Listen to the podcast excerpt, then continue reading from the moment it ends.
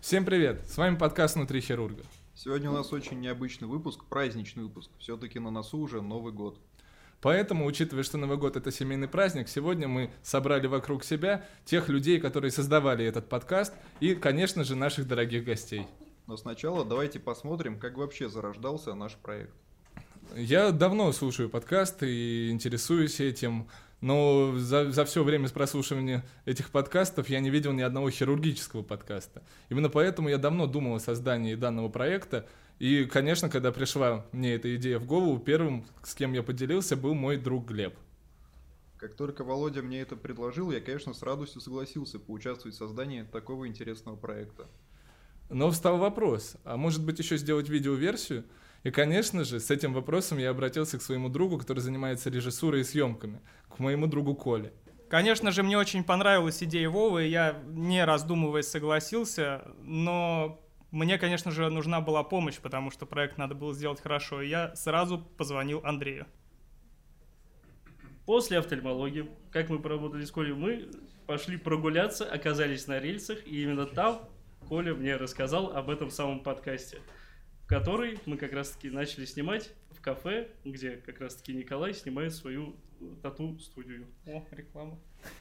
Мы встретились с ребятами в нашем кафе, они рассказали о своей замечательной идее снимать подкасты, и я им предложила, собственно, это арт-пространство, и понеслась. Так как я художник, я также предложила нарисовать обложку для их подкаста. Мы долго думали, долго выбирали, как же она должна выглядеть, и вот такая она получилась. Но, конечно, для создания такого непростого, тяжелого проекта нам нужна была помощь старших товарищей. И мы, конечно, сразу же обратились к нашему наставнику Бериловичу Станиславу Валерьевичу. Я помню, да, парни пришли, э, сели в моем кабинете, сказали, что есть. Вовка пришел, прежде всего сказал, что есть такая идея, Станислав Валерьевич снимать подкаст. Я честно скажу, говорю, это что такое? Он говорит, ну, он мне объяснил регламент, как все это дело выглядит. Мне, честно говоря, понравилось, потому что у нас э, есть уже один проект, он, скажем так, более профессиональный, занимается э, распространением информации непосредственно о нашей хирургической деятельности, о привлечении пациентов, он, скажем, несет другую цель. А то, что предложили ребята, Э, мне кажется, это очень э, интересный проект, э, позволяющий прежде всего позвать в компанию к себе интересных людей, услышать их впечатления вообще о работе хирурга, да не только о хирурге, вообще о медицине.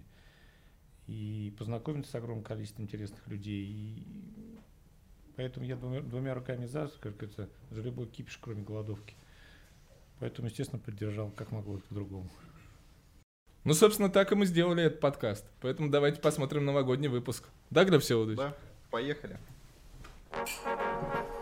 Начнем с детства. Э, расскажите, чем вы занимались в детстве, как проходило ваше детство и как оно подвело вас к медицине, хирургии, или вы вообще об этом не знали? Ну, отвечай. Ну, мы росли в большой семье. Занимались подкастами с детства, да? Нет, конечно. Ну, давай тогда я начну, да? Ну, э, я вообще родился не в России. Я родился на Кипре, когда мои родители жили там. Моя мама, что уж тут скрывать, как говорится, как говорили ранее, она врач, она была заведующей эндоскопическим отделением, да и, в принципе, моя семья — это медицинская династия. Мой прадед был известным хирургом, э, главным хирургом СССР, Виктор Иванович Стручков — вот. И э, в дальнейшем все это развивалось. Его сын был, есть профессор кафедры общей хирургии первого меда. Моя мама заведующая эндоскопией, кандидат медицинских наук была.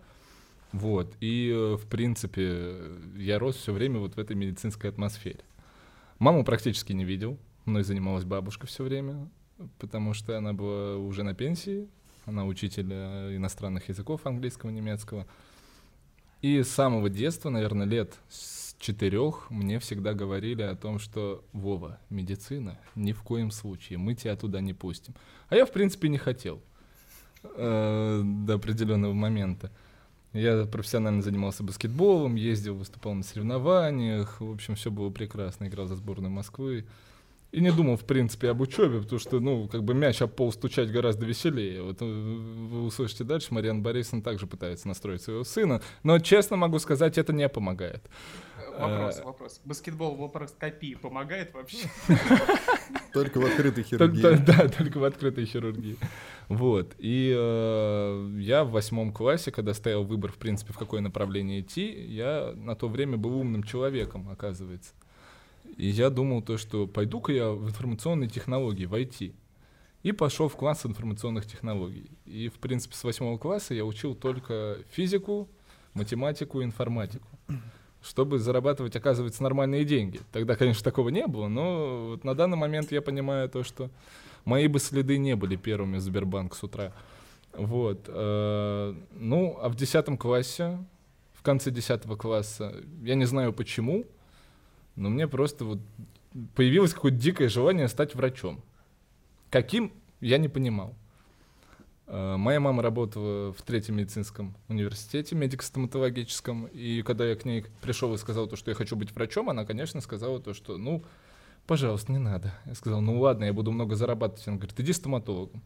Такой, ну ладно, тогда стоматологом пойду. И хотел стать стоматологом. Пошел на курсы, за год выучил всю биологию, химию, там все предметы, которые нужны были для поступления в медицинский университет.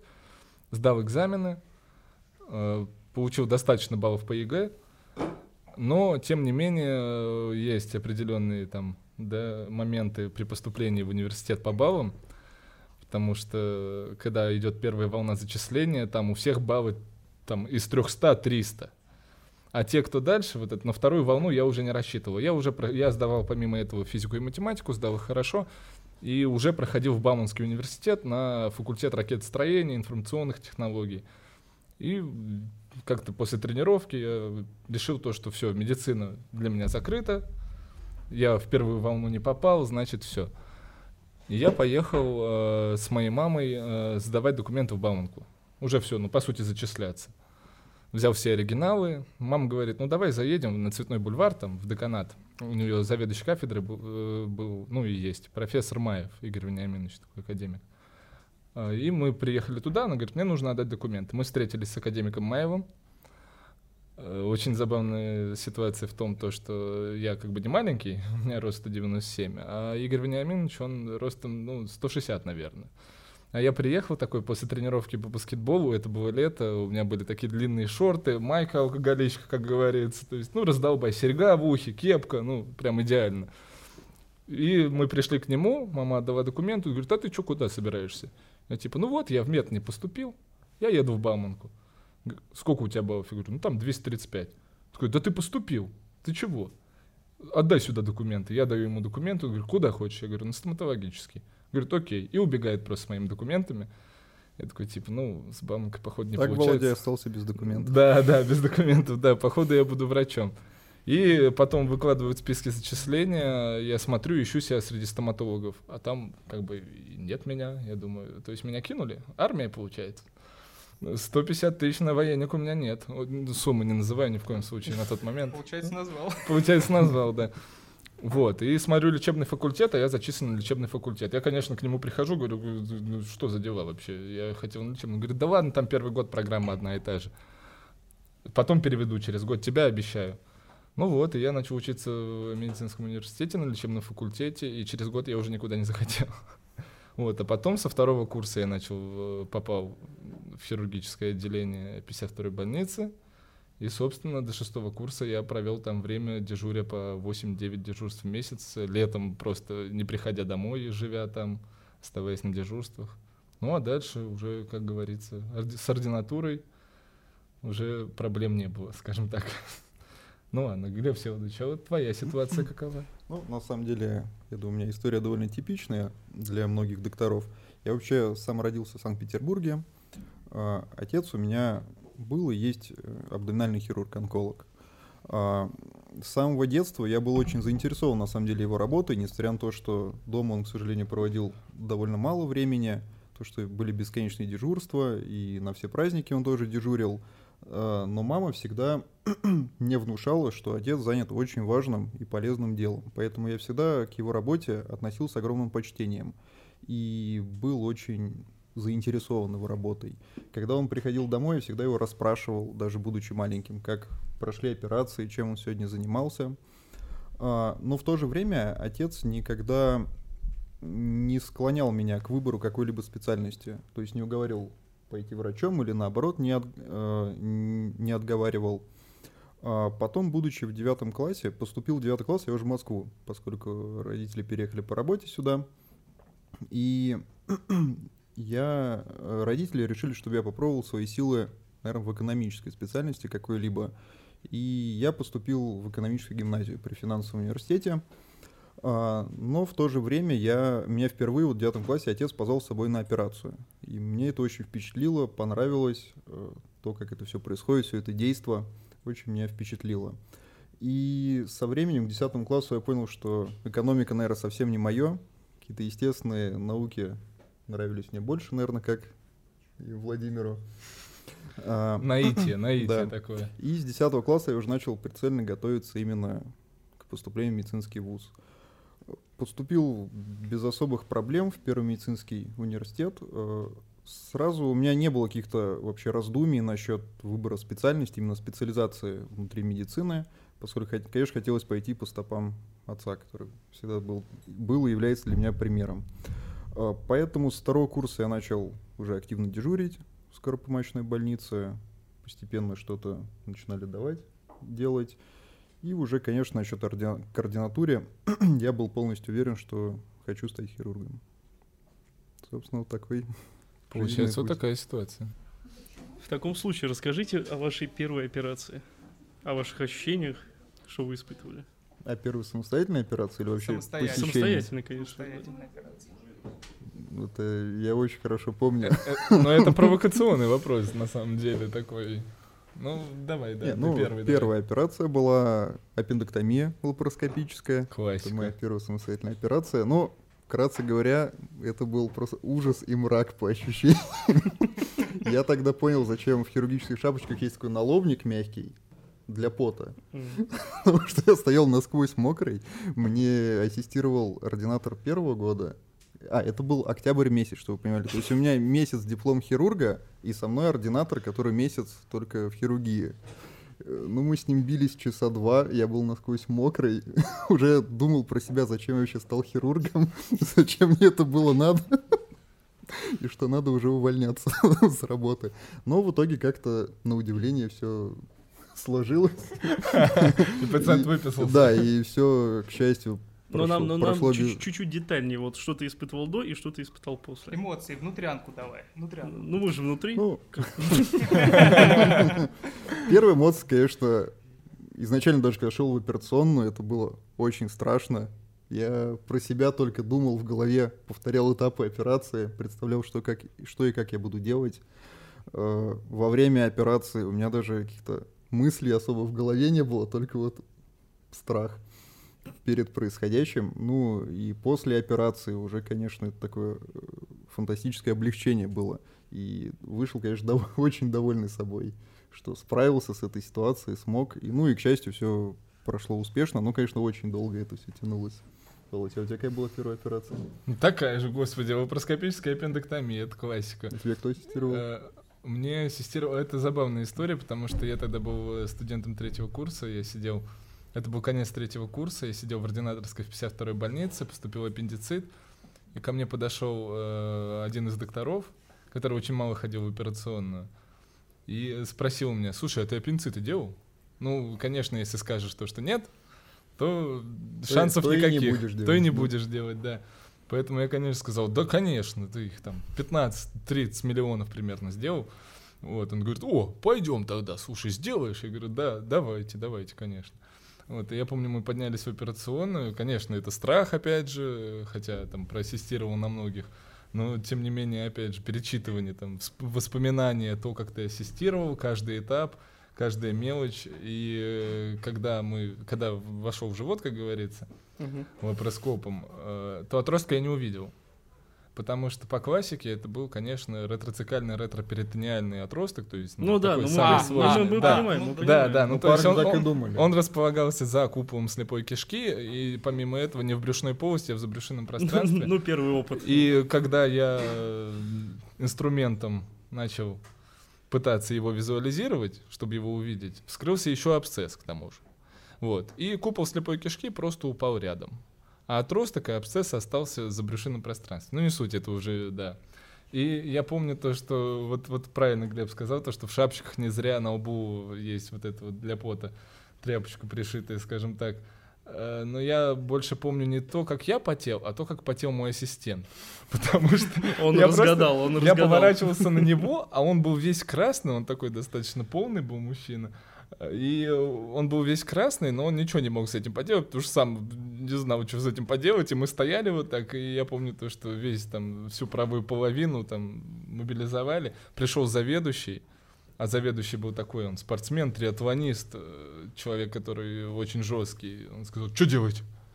Говорю, да, пенцы делаем, все нормально. Он говорит, ты это гемикол какой-то, это ты правую половину удалить решил? Такой, да не-не-не, отростка просто не видно. Вот, ну в итоге 2 2.20, что ли, длилась первая операция. Да, ну, мы успешно ее завершили, никто у меня ее не отнял абсолютно. Вот. Ушили купол там Z-образным швом интракорпорально. Ну, вот когда я уже снял перчатки и положили последние швы на кожу, я, конечно, думал то, что, в принципе, я надо готов... надо уходить На- из надо медицины. уходить из медицины, Ну да, то, что ну такой стресс вряд ли я смогу переживать. Когда ты вышел из, операционной, вот что ты почувствовал? Конечно, огромное облегчение, особенно когда все закончилось очень хорошо. Облегчение, и ты хотел все закончить? Или ты хотел продолжить? Нет, огромное удовольствие от того, что я помог пациенту, от того, что это был такой сложный случай, и я с ним справился, несмотря там на время и так далее. И, ну, конечно, мне льстило то, что пришел заведующий, он не отобрал операцию, он постоял, посмотрел, подавал какие-то там советы, но, в принципе, все прошло отлично. И пациент выписался там на четвертые сутки, и когда он выписался, я помню, я накрыл огромную поляну там в отделении, э, с- пиццу заказал, Пиццу, лимонады, лимон- да, да. в общем, Как- как- посидели, Володь, да, все оценили. бы- И после этого момента там все по дежурству все лапароскопические аппендэктомии выполнял я. Но, э, как, э, как говорится, как заведено, наверное, первые 10 отростков, 90% это, собственно, были, опять же, ретроцикальные, ретроперитониальные, то есть самые сложные случаи. По закону полости. Но у тебя хотя бы ассистент переживал за исход операции. Ну, ассистент мы переживал. с но стояли. Знаешь, сколько раз я на него смотрел и молился о том, что, может быть, ты сделаешь Ну, уже. Ну, там помощи никакой не было, к сожалению.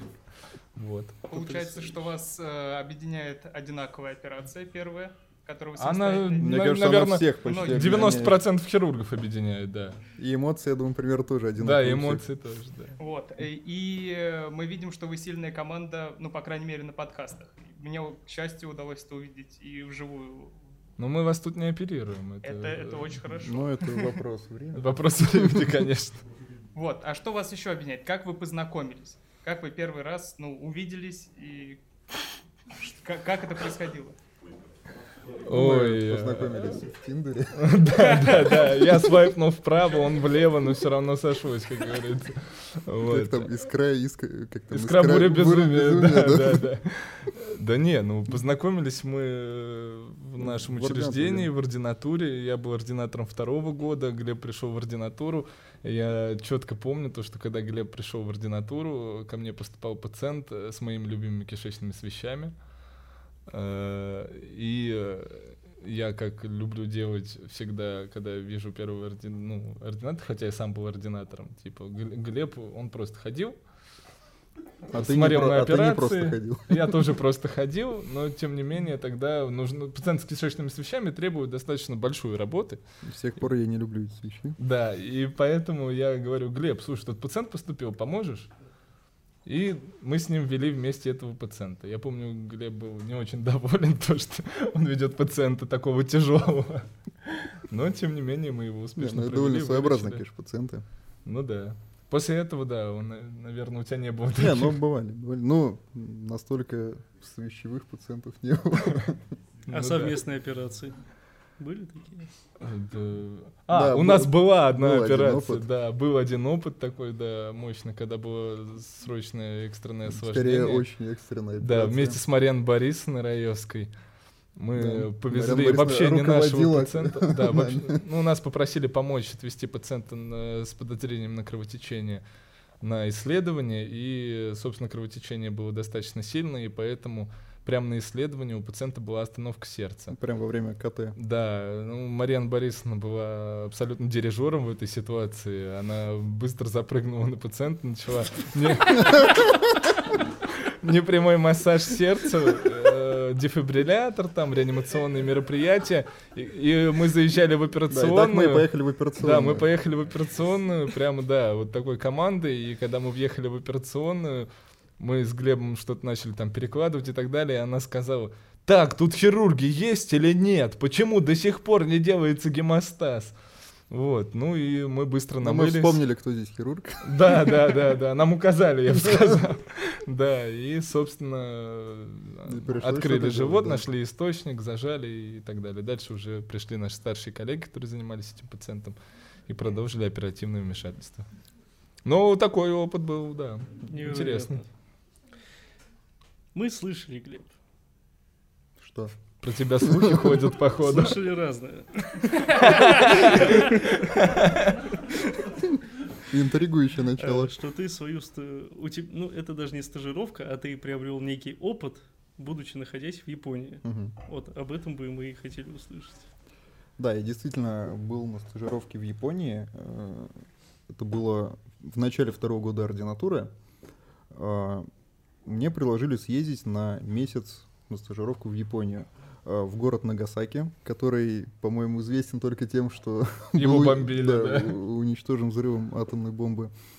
А, это, я, если честно, очень долго отказывался ехать, поскольку меня очень смущал факт такой дальней поездки на месяц в абсолютно незнакомую культуру и работы в абсолютно неизвестной мне клинике. Подожди, а это в каком году было?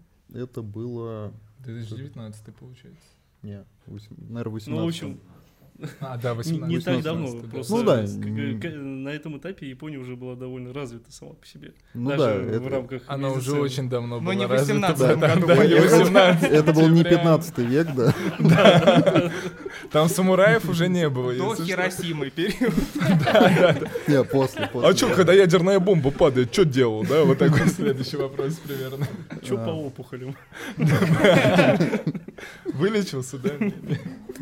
В общем, в итоге согласился поехать в Японию. А, Больше всего меня удивило то, что когда я пришел в коллектив в больницу, они решили мне устроить проверку. Ну, они назвали это welcome party, но я так понял, им очень хотелось посмотреть, сколько может выпить русский человек. И, и могут ли они его перепить. Поскольку японцы на самом деле тоже выпивают очень прилично, но по своим меркам. Но пьют прям до последнего.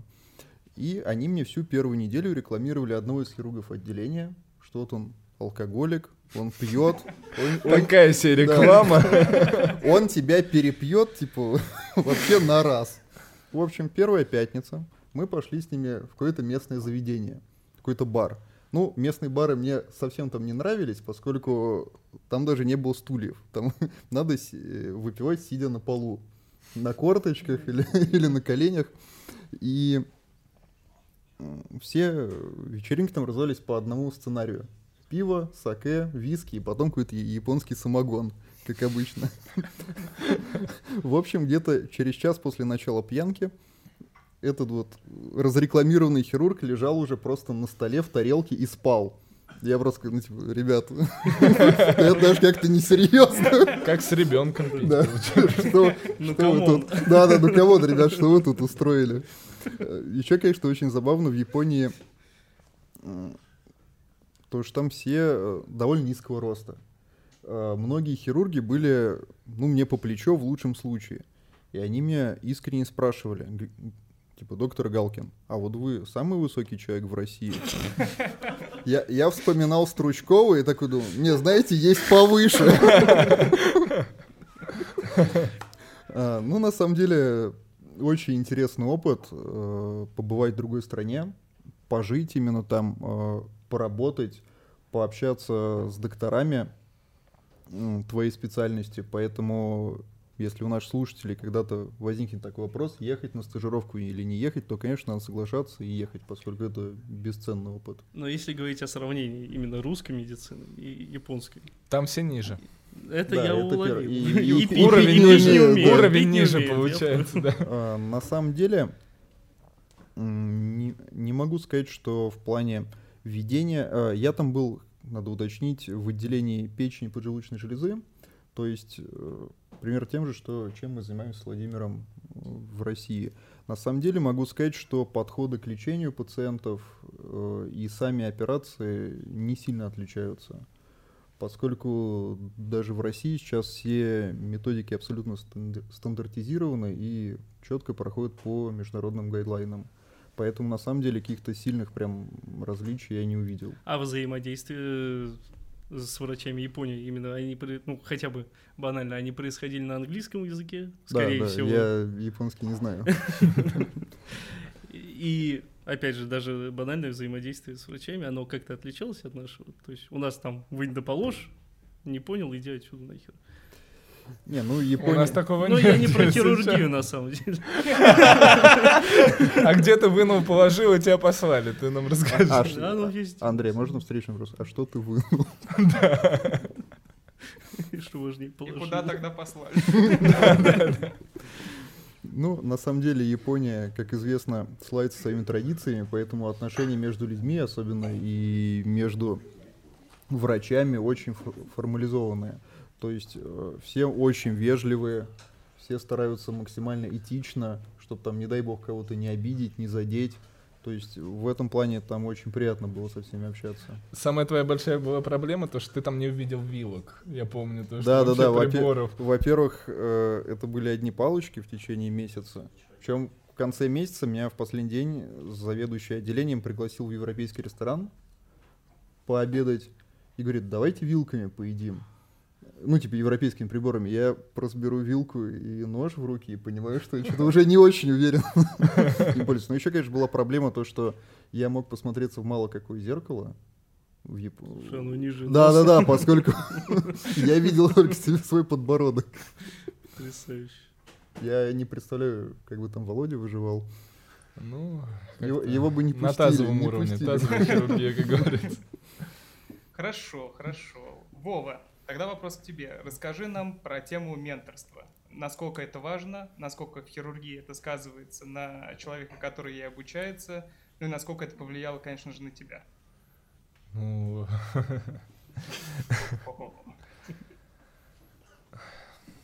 Честно, вот единственное, что я могу на это ответить, то, что нужно просто посмотреть выпуск с моим ментором, э, Бервовичем Станиславом Валерьевичем, и, в принципе, ну вот это тот эталон, который вот я бы хотел применять там для себя, допустим, да.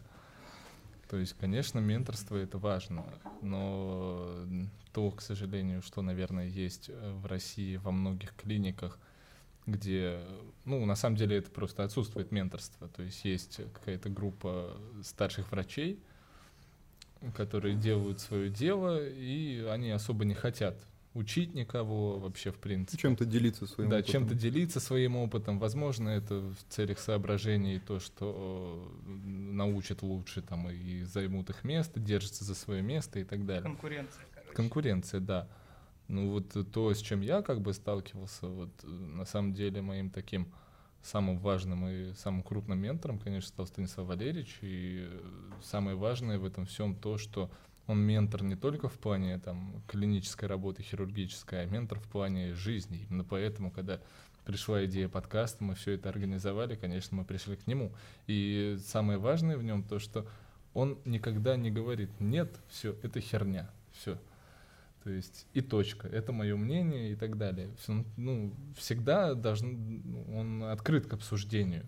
И есть шанс того, что даже если ты придешь с абсолютно нулевой, абсолютно какой-то непродуманной идеей, то в общем обсуждении с ним ее можно, собственно, прийти к гораздо более лучшей цели, гораздо более обдуманной идее. И вот я считаю, что именно в этом менторство и заключается, в том, что человек, во-первых, открыт к обсуждению — во-вторых, э, менторство должно быть не только в клинической работе, а в принципе по жизни. Именно поэтому слово «шеф», оно вот э, именно это и обозначает. Вот, как бы вот так. Ну, от хотел бы добавить, что, мне кажется, хирургии без какого-то ментора, старшего товарища это практически невозможно. невозможно. Да. Ну, возможно, но это значительно Но более- сложно да. и может привести к тому, что Не, ну, ты сложно станешь... будет в любом случае, что но ты это- станешь вот именно тем человеком, который в дальнейшем э, без опыта какого-то мен- менторства от своего старшего наставника э, придет, ну, даже если чего-то добьется, то в дальнейшем может загубить много молодежи, которая хочет, которая горит, у которых есть идеи, потому что у тебя просто не было такого опыта, тебе не на что про- проецировать, как бы, когда к тебе придет человек, да, с идеями, а ты ему скажешь, нет, все херня, и все, ты не захочешь это обсуждать, потому что с тобой никто раньше не хотел это обсуждать. Вот и все. Поэтому, конечно, хочется пожелать каждому найти, найти своего учителя, ментора Да, да, по жизни. да. да. И вам тоже. Спасибо. Ищите, ищите. Если, если я не путаю слова, вы выбрали абдоминальную хирургию, правильно? Ну, Ни одного слова. Выучил, ни одного, прям стопроцентное попадание. Уже хорошо. Пять подкастов все будут. А, Не было ли у вас мысли перейти в косметологическую хирургию? Или до выбора. Вообще. Пластическую, наверное. Там, где деньги и груди. Так, ну у нас груди тоже мы видим, конечно, но не так много. С ними не взаимодействуем. Она чуть выше все-таки. Вот. э, Ну, Ну, у кого как. На самом деле сложный вопрос, потому что у меня есть пример. Это, ну, я надеюсь, то, что это будущий наш гость, там, Рустам, мой друг. Э, Вот. И мы с ним вместе начинали в 52-й больнице. Он тогда, я пришел студентом туда дежурить, а он уже был дежурантом. Он вместе со мной оперировал все эти тоже первые аппендициты и так далее. И в один момент он сразу после ординатуры пошел обучаться на пластического хирурга. И вот я, конечно, смотрю сейчас на него, на то, как он все это делает, очень красиво, прекрасно, прям супер. Э, И на то, как бы развиваются финансовые, да, там позиции его и мои. И, конечно, я года три назад, наверное, года три назад, даже четыре, я задумывался и даже с ним общался на этот счет и получал там позитивные отклики, давай там и так далее. Но, честно, нет, вообще нет. Потому что вот сколько раз я думал, думал я раза три, наверное, обсуждал это все со всеми своими близкими, и все говорили, давай, давай. Ну вот внутри все равно не лежала к этому душа абсолютно. Ну, а кому интересно то, что легко, как говорится. Оу, оу, раунд. Да. Ну, про себя я могу сказать, что, если честно, я как изначально, наверное, вот со второго курса института выбрал э, абдоминальную хирургию, как-то всерьез я ни разу и не задумывался насчет смены специализации. То есть так, шел всегда только этим курсом. Поэтому у меня нет вот каких-то мыслей на счет, да. Сразу просто Да. нет и все.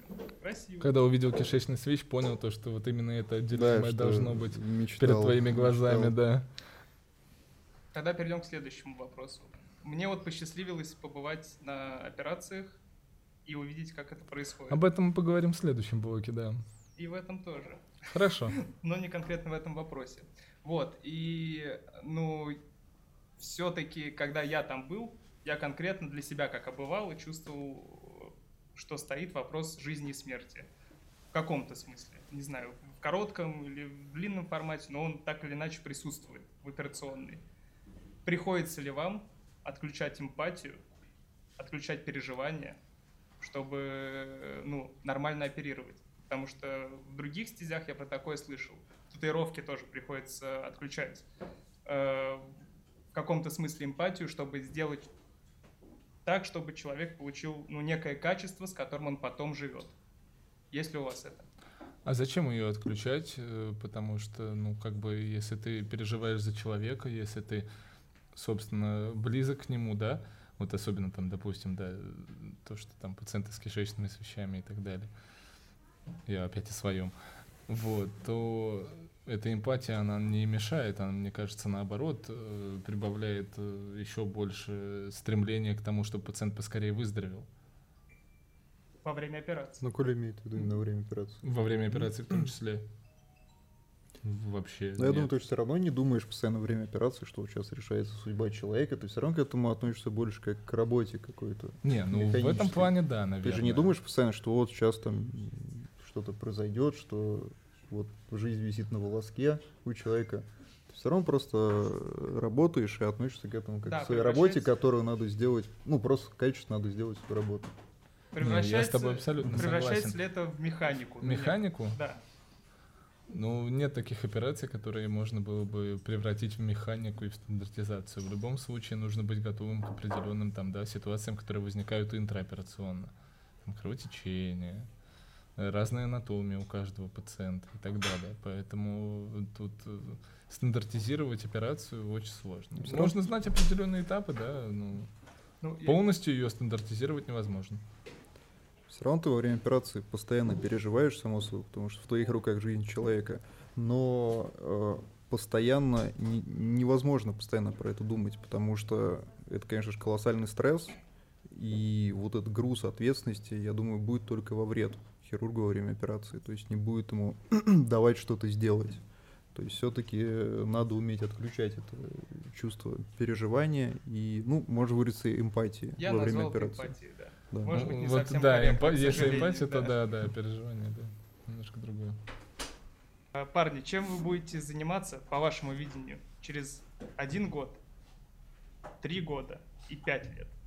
И я не только про хирургию, конечно же. Через один год. Э, Я буду сидеть в студии записывать подкасты. Плюс-минус, плюс-минус. Э, Ну, это сложный вопрос, на самом деле. Так сразу на него и сложно ответить. Ну, через один год, как минимум, я не думаю, что что-то сильно поменяется. Как минимум, я надеюсь, то, что наконец-то я стану кандидатом медицинских наук в начале следующего года, да. Через три года надо думать о докторской диссертации, да? Через пять лет ее защищать. Через пять лет о пенсии. Все расписано. Ну, типа того, да, типа того. Ну, про себя могу сказать, что, конечно же, через год тоже надеюсь уже стать кан- кандидатом медицинских наук. А через три и через пять лет, мне кажется, тут стоит говорить просто про какой-то собственный рост как специалиста, про совершенствование своих навыков и просто улучшение своей работы. То есть какой-то личностный рост только. Да, еще стоит добавить то, что через год, чтобы у нас был э, минимум миллион просмотров на наших подкастах, через три года Пять 15, миллионов. 5. Ну ладно, сорян. Вот-вот, Короче, в PewDiePie все превращаемся медленно. господи. Ну, типа того, да. Вот так вот. Да, но мы прекрасно понимаем, насколько много времени забирает хирургия, но я уверен, то, что помимо хирургии у вас есть и другие увлечения, Подкаст, включая например. подкасты. да, Подкаст, да. Включая подкаст. Не, ну мы еще катаемся там, занимаемся зимними видами спорта, как говорится. Вот э, я И начал осваивать сноуборд в прошлом году. Вот надеюсь, через год я буду уже уверенно на нем ездить. Глеб Всеволодович, он, конечно, он из вот этих вот, которые там на горных лыжах Лыжи вот катаются, эти. да, вот эти лыжники, вот эти старики. Зашквар. Зашквар, да. Ну, что поделать, ну, вот как-то тоже катается. А летом, летом вейкборд, велосипед, Бег, бег, конечно. Плавание. Все, к, следу- к концу следующего года мы едем в Сочи на триатлон, хотя бы в Сочи. 50 километров.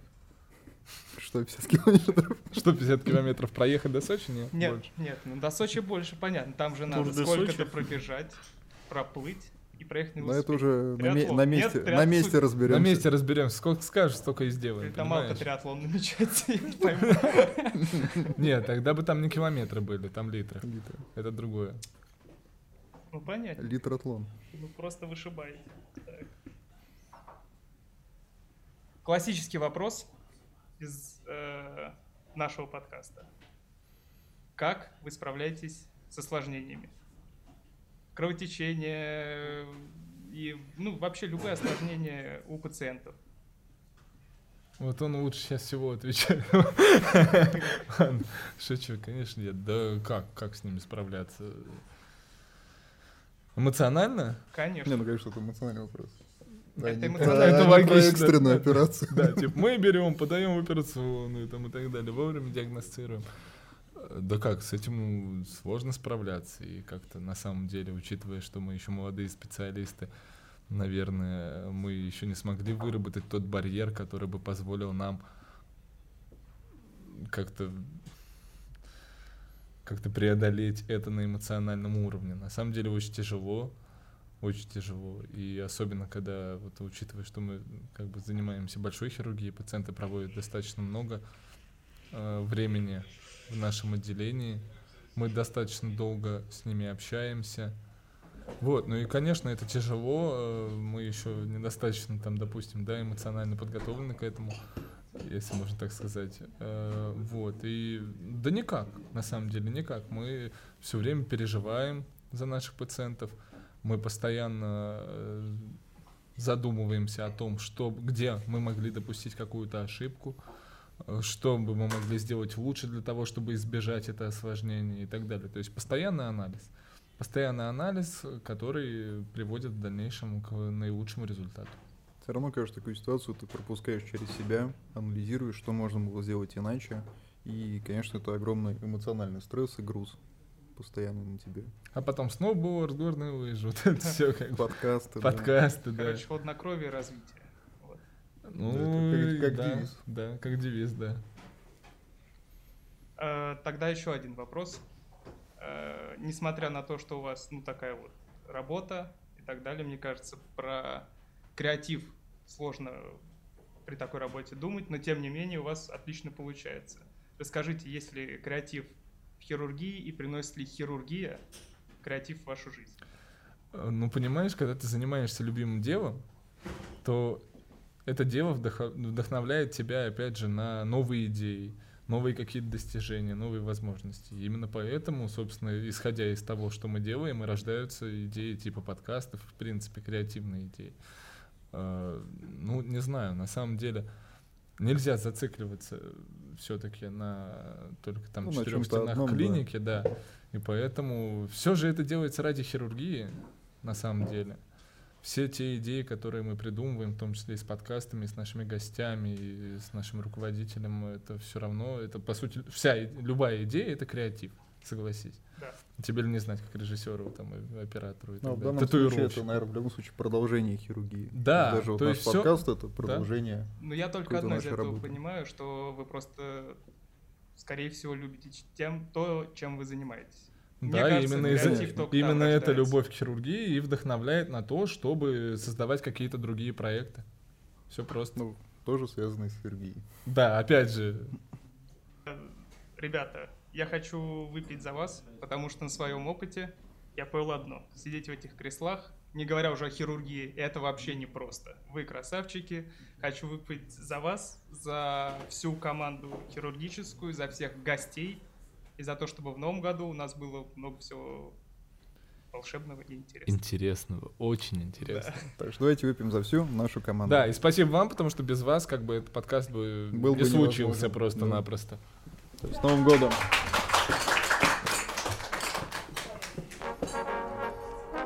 А, добрый вечер, а, уважаемые вечер. друзья, коллеги.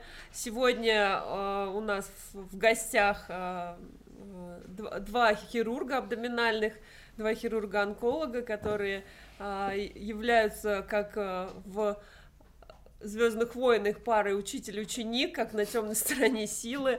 А, соответственно, Станислав Олеж Берилаевич, доктор медицинских наук, и кандидат медицинских наук Евгений Александрович Шахтанин. И первый мой вопрос будет к Евгению Александровичу по поводу того, а, Каковы вот ощущения, когда вы уже рядом со своим учителем тоже достигли достаточно хорошего уровня и уже стоите наравне с ним, плечом к плечу, и здесь вы тоже как бы вместе выступаете, соответственно, хотелось бы услышать ваши а, эмоции и чувства на этот счет.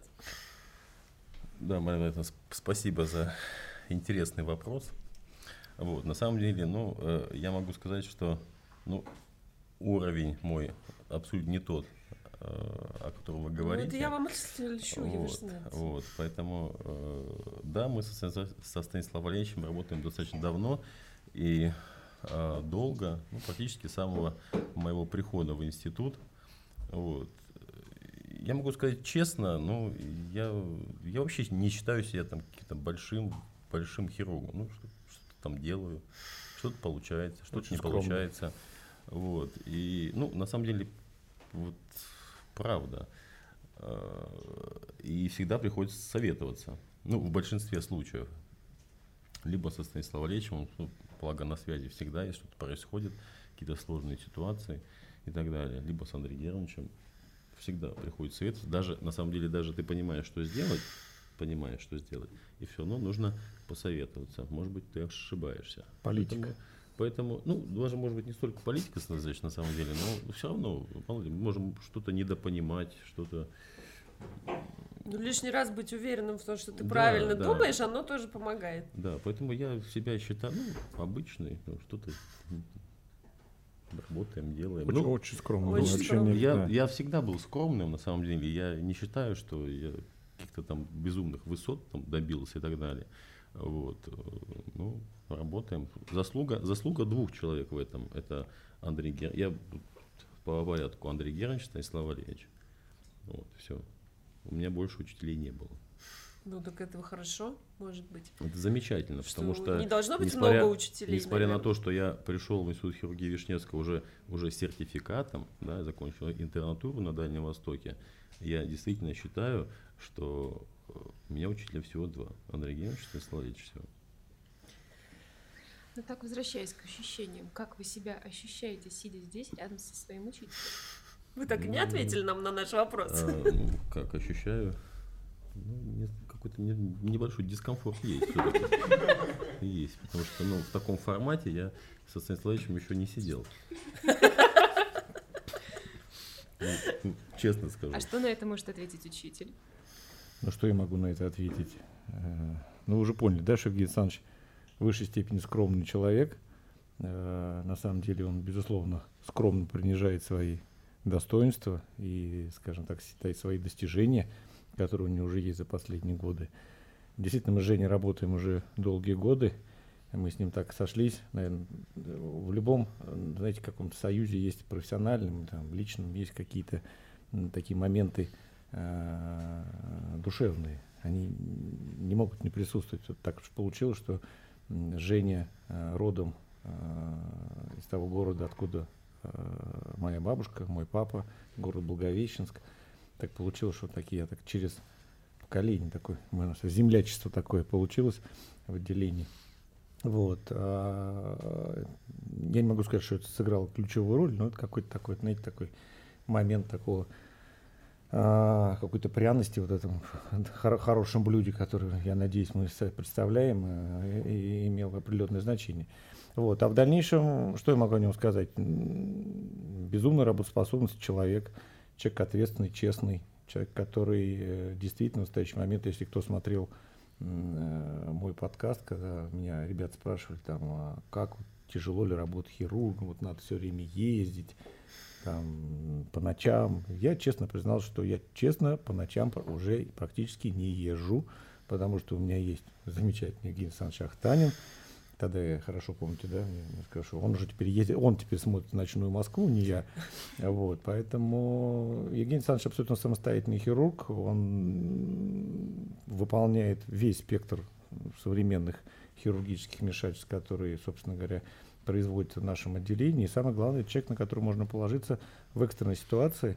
И, понимаете, в нашем деле очень важно, знаете, что когда ты отпускаешь э, молодого специалиста э, без своей курации принимать решение, очень важно, насколько адекватно и реалистично он тебе передаст картину, которую он увидит там. И вот Женя обладает именно этими навыками, они не просто так, они с опытом, естественно, пришли. И если Евгений Александрович говорит, Станиславович, в общем, Живу жопа. Ну, ну, давай, я начал с другого. Да, если он говорит жопа, прошу прощения надо брать. У меня нет никаких сомнений, в 99% случаев Евгений Александрович оказывается прав. Либо, да, если он говорит, что живот спокойный, и клинически с пациентом все нормально, надо понаблюдать, я спокоен, действительно спокоен, потому что вот эта уверенность в человека, который выполняет, скажем так, за тебя твою функцию, она крайне важна, потому что он же, вот когда он расскажет, что он, он звонит, сообщает, это очень важный момент распределения ответственности.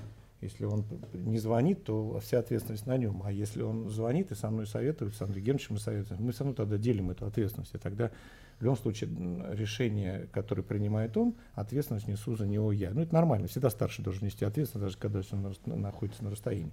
Поэтому я не знаю, почему он чувствует себя дискомфортно рядом со мной. Вот. Но это, видимо, какой-то элемент стеснения перед камерами, перед микрофоном. Вот. Нет, мне с ним абсолютно комфортно, я надеюсь, ему тоже. Вот. И мы не стесняемся друг друга. Нет, ну, я можно добавлю 3 секунды. Вот, кстати, рассказал про жопу. Э, вот. Ну, Про грудь я, там просто, уже было я, я на самом деле могу рассказать одну историю. У нас была история, э, это было в 2012 году, я еще ординатором был. Э, у нас была тяжеленная больная, тяжеленная больная, которая умерла. Ну, там ситуация была очень сложная. И, ну, я тогда протокол операции еще не писал самостоятельно. Написал Станиславович и, и, и скинул мне в папку. Я говорю, смотрите, а как найти-то протокол, где он там? Он говорит, он называется очень просто. Жопа. Да, был и такой, правда. И, он, и, и до сих пор этот протокол у меня есть. Вот так называется. Жопа. А, ну, вот раз уж мы так а, как-то очень вас похвалил ваш учитель, Евгений Александрович, я даже не сразу, ну. как-то неожиданно. Но ладно. Почему неожиданно, Марьяна Борисовна? А, раз уж мы про вас, вот я знаю такую внутреннюю информацию, что, ну, мы же у нас новогодний выпуск, а у вас, я знаю, в Новый год день рождения. Евгений Александрович, да? Да, я на самом деле, вот, э, между прочим, вот в предыдущем варианте, когда э, Нарек Григорьевич рассказывал, да, замечательную, ну, расскажите какую-нибудь замечательную историю под Новый год. Он так немножко замешкался, а я сразу вспомнил вот замечательную историю. Э, самая веселая история в Новый год. Это история моего рождения. 31 декабря на Дальнем Востоке, в поселке Кимчан, где население э, 1 тысяча человек, в 21.00. То есть, представляете, врачи 21.00 31 декабря. Я не знаю, как я выжил вообще. Вот это, мне, вот, вот это самая веселая история в Новый год. Ну, видимо, все было в порядке, так-то и в ну, поле рожали. -то. Ну да, ну получилось, наверное, все. Не, меня просто могли уронить где-то. И, все. Ну, все-таки, видимо. А, и а, вот у нас вопрос родился, раз уж у вас день рождения, Новый год. Вспомните, пожалуйста, самые, э, может быть, классные, безумные, самые запоминающиеся подарки, которые вам, ну, как э, хирургам, э, дарили на Новый год и, соответственно, может быть, на день рождения. Ведь наверняка такое было у каждого из вас, какой-нибудь, не обязательно на Новый год, а вообще вот самый сумасшедший подарок, который пациенты вам подарили в благодарность за ваш нелегкий труд. Именно в Новый год. Ну, под Новый ну, год. Ну, под Новый год. Под Новый год. Ну, или вообще, если он какой-то очень примечательный, то можно и просто так. В прошлом году, я помню, был баран. Да, кстати, Живой? я не, Нет. несколько, несколько забыл. Да, вот на, на самом деле, Марина Борисовна действительно это была. Ну, ну, ну наверное, это. Сделал он его перевязочный на Наверное, ну я сейчас, я сейчас, я сейчас расскажу, как это было, потому что действительно был самый был, э, ну между прочим, этого пациента мы вели с Владимиром Юрьевичем Строчку, э, Стручковым, э, и там интересные пациенты были, они следили за нами даже, между прочим. Э, потому что мы как-то зашли после тяжел, тяжелого рабочего дня попить кофе э, в, одно из заведений рядом э, с нашим местом работы. Вот, и когда они зашли за нами, они зашли за нами, следили за нами, и когда нам принесли счет, оказывается, мы уже его оплатили. А оплатили те люди, которые уже ушли. Это были как раз такие это были пациенты, вот пока они лежали в... Это были родственники пациента родственники, да. Но потом они же, они же, э, получилось так, что... А если они плохо при... будут лечить, то счет начнут приносить, наоборот, не они... оплачен. А потом, И потом они принесли двух, двух баранов. Мертвых. Не живых, слава богу. Вот, двух, двух баранов. Э, ну, не было уже в институте никого, было, было только, наверное, три человека. Я, я был нам всем известный Руфат Рушанович, а давайте все... без имен. Давайте. А, было всего три, человека, один из я, которых я. И еще, и еще два. И принесли, они не влазят в холодильник целиком. Поэтому, поэтому пришлось их рубить прямо на полу. Тут они вспомнили, что они хирурги и могут да, все-таки а решить проблему. Хорошо было бы... А топор вы где взяли? Топор, в том-то и дело, топора не было. Был ножик, который... Я вам открою секрет, в абдоминальном отделении топора нету. Он такой мягкий-мягкий очень был, и мне пришлось вспомнить свои охотничьи навыки. Вот, да, я да. помню, я уходил, это Женю оставил в этой комнатенке, он говорит, я, я же пойду, я на это смотреть не могу. Уже, да, это феерично выглядело. Ну, был человек, который, который, ну, на диване лежал, он так периодически открывал глаза и, и видел, как, значит, я там... На кафельном полу? Ну вот это, наверное, самая такая история в Новый год. Ну а что, не было каких-то еще вот подарков примечательных? Фуры омывайки там, например. Не, ну, ну были, ну, были. Может быть, ну, у вас не, ну конечно были. Ну подарки же хирурга, вы знаете, чем связаны всегда. Они же своеобразные очень, да. Нам, ну, самый один из самых трогательных подарков у меня был еще, когда работал в 55-й больнице, я спас э, очень достойного человека от алкогольного панкреатита. Э, он проникся вообще э, всячески моей заботы к нему. Я очень хорошо помню, он меня позвал в палату вот, и подарил мне сверток сверток был в форме, ну это был только цилиндр такой, он был завернут в несколько газет. Вот. Он говорит, доктор, это вам, это все, что у меня есть. Вот. Я, конечно, взял это, я еще был тогда ординатором второго года, вот, я пришел в ординацию, развернул одну газету, развернул вторую газету, развернул третью, и там была бутылка водки, заткнутая сделана пробочка из такой же газеты, и наполовину пустая, или наполовину полная, как можно То есть человек в тот момент отдал действительно все, что у него было. То есть вот он самое, все, дорогое. самое дорогое, что там было. Были еще забавные моменты, опять же, из этой серии. Это у меня так, тоже такой смешной момент был. Ну, наверное, ну, мы можем здесь все большие мальчики, все сидят, э, хирурги большие, все знают, что, к сожалению, так случается, что иногда э, хирургам дают конверты. Вот. И я очень хорошо помню, что где-то, наверное, тоже в конце второго курса, где я даже представления не имел об этом, этим занимались старшие товарищи, безусловно, я только слышал об этом, что такое может быть. Вот. А, мне женщина а, после аппендэктомии моей, да, очень так недвусмысленно позвала меня к себе, подойдите, говорит, и положил мне в карман конверт халата.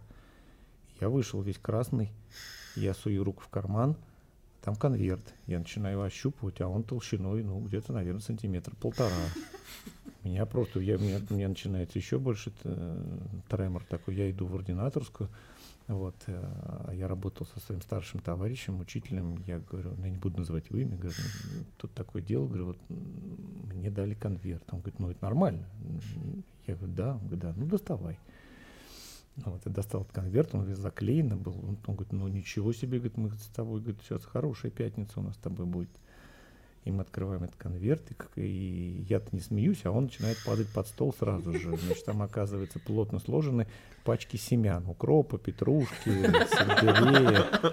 Да, и вот, вот это Вы было... не пропадете, если что. Да, надо мной потом ржала вся больница, когда спрашивал, что там, если хочешь, там корнеплоды какие-то принесли, можешь снизать их взять. Вот, да, такие были смешные подарки, да. Станислав Валерьевич, да. мы услышали про историю 31 декабря от Евгения Александровича, историю его рождения. А у вас какая интересная история, а, связанная с вашей работой из больницы в 31 декабря? Я вот честно вам признаюсь, мы этот вопрос обсуждали даже до подкаста, вот мне задавали я честно признаюсь, у меня нет ни одной истории, связанной с 31 декабря, честно признаюсь. Я честно даже скажу, я, наверное, может быть, не совсем такой правильный хирург. Я никогда в жизни не дежурил ни 31 декабря, ни 1 вообще, января. Я вообще Да, я всегда, я всегда умел договариваться. Я умел договариваться с ранья. Да, с ранья. И как-то мне, мне ну, ну, так мне повезло, наверное. Я не, не, не дежурил и не работал в 30, 31 декабря. Я дежурил очень много, там, по 8-10 дежурств в месяц, но 31 декабря Бог миловал, наверное, меня это сделать. А веселых историй, ну, если новогодних, то ну, каким-то. Могу вспомнить, Дед Морозом работал. Действительно, был, была история смешная, но это еще в школе была. Так получилось, у меня подружка была, Оксана Козлова, привет, я могу сейчас передать ей, Оксана, привет тебе. У нее мама была директор детского сада. Вот. И сказала, слушай, хочешь подзаработать денег? Вот. Я говорю, а что делать надо? Она говорит, ну, тема такая, она сразу мне не сказала. Мы пришли к ее маме в детский сад. Она говорит, слушай, такая тема, говорит, надо быть Дедом Морозом. Вот, ну, я на себя посмотрел, но я сейчас, может, покрепче, а в одиннадцатом классе я так не выглядел. Вот, минус, я могу сказать, минус, вот сейчас то, что во мне, минус 16 килограмм, отнимите. Вот такой я был. На Деда Мороза вообще, ну, ну ни разу не тянул. А Оксана такая высокая, вот, длинноногая, блондинка такая. Ну, прям Снегурка вообще лучший, лучший вариант вообще. Вот, я очень хорошо помню, как мне там поролон подкладывали под меня, все это делали. И мы ходили, поздравляли, вот, соответственно, детей с наступающим Новым годом. Но самое страшное, это были не дети, а их родители. Это я очень хорошо запомнил. Потому что, ну, почему-то вот долгом каждого папы считалось, ну, обязательно надо со мной выпить. И если ты с ним не выпивал, ну, это считалось оскорблением. Вот, когда-то Оксане удавалось меня отбить, когда-то нет. Ну, вот, ну, где-то после там четвертого... И, и ты подарок-то отдаешь, а тебе кладут, мешок-то ватный, ну, дети не смотрят нас, там подарков-то нету, их родители кладут, понимаете, приходит незаметно, родители кладет этот мешок, и ты подарок даришь. Но обратно ты, они обязательно бутылку кладут. И вот ты идешь с этим мешком уже, под вечер, я говорю, Ксюх, я больше не могу. И выкинуть жалко там тогда ну, шампанское какое-то или водку. Ну, вот такой интересный был experience. Борода уже в бок там и так далее. А с учетом, что я весь в поролоне, чтобы, ну, как-то, по Дед Мороз жарко было очень. Ну, вот мои такие были одни из первых честно заработанных денег, да. Вот. Новогодняя история, да. Дед Морозом работал 3-4 дня. мешок-то ватный, бутылки не стучат? Нет, нет, не стучат, ну, аккуратненько так. Вот. С прохожими всегда очень в беседы вступали разные. Вот. Евгений Александрович, а у вас какая-то рабочая история есть? Ой, слушайте, я могу на самом деле очень много рассказать, потому что я, я работал, ну, я работал на Дальнем Востоке, в том числе и хирургом. Много вот, кем, но и хирургом ну, тоже. Только понять, что я очень с далекого поселка, там Амурская область, поселок Току, ну, так что понимали все, там, сейчас там население 500 человек. Ну, получается 498 плюс два моих родителя. Ты, мама как, и папа. Ты даже сказал, когда родился, тысяча было. Было тысяча, а сейчас все... Минус 500. Да, да, да. Все, кто-то У, умирает, кто-то уи, уезжает. И я, первое, когда я закончил интернатуру, я несколько месяцев работал в поселке Кимчан. Это 15 километров от поселка Току. Вот. Там чуть больше населения, это районный центр. Там везде тайга.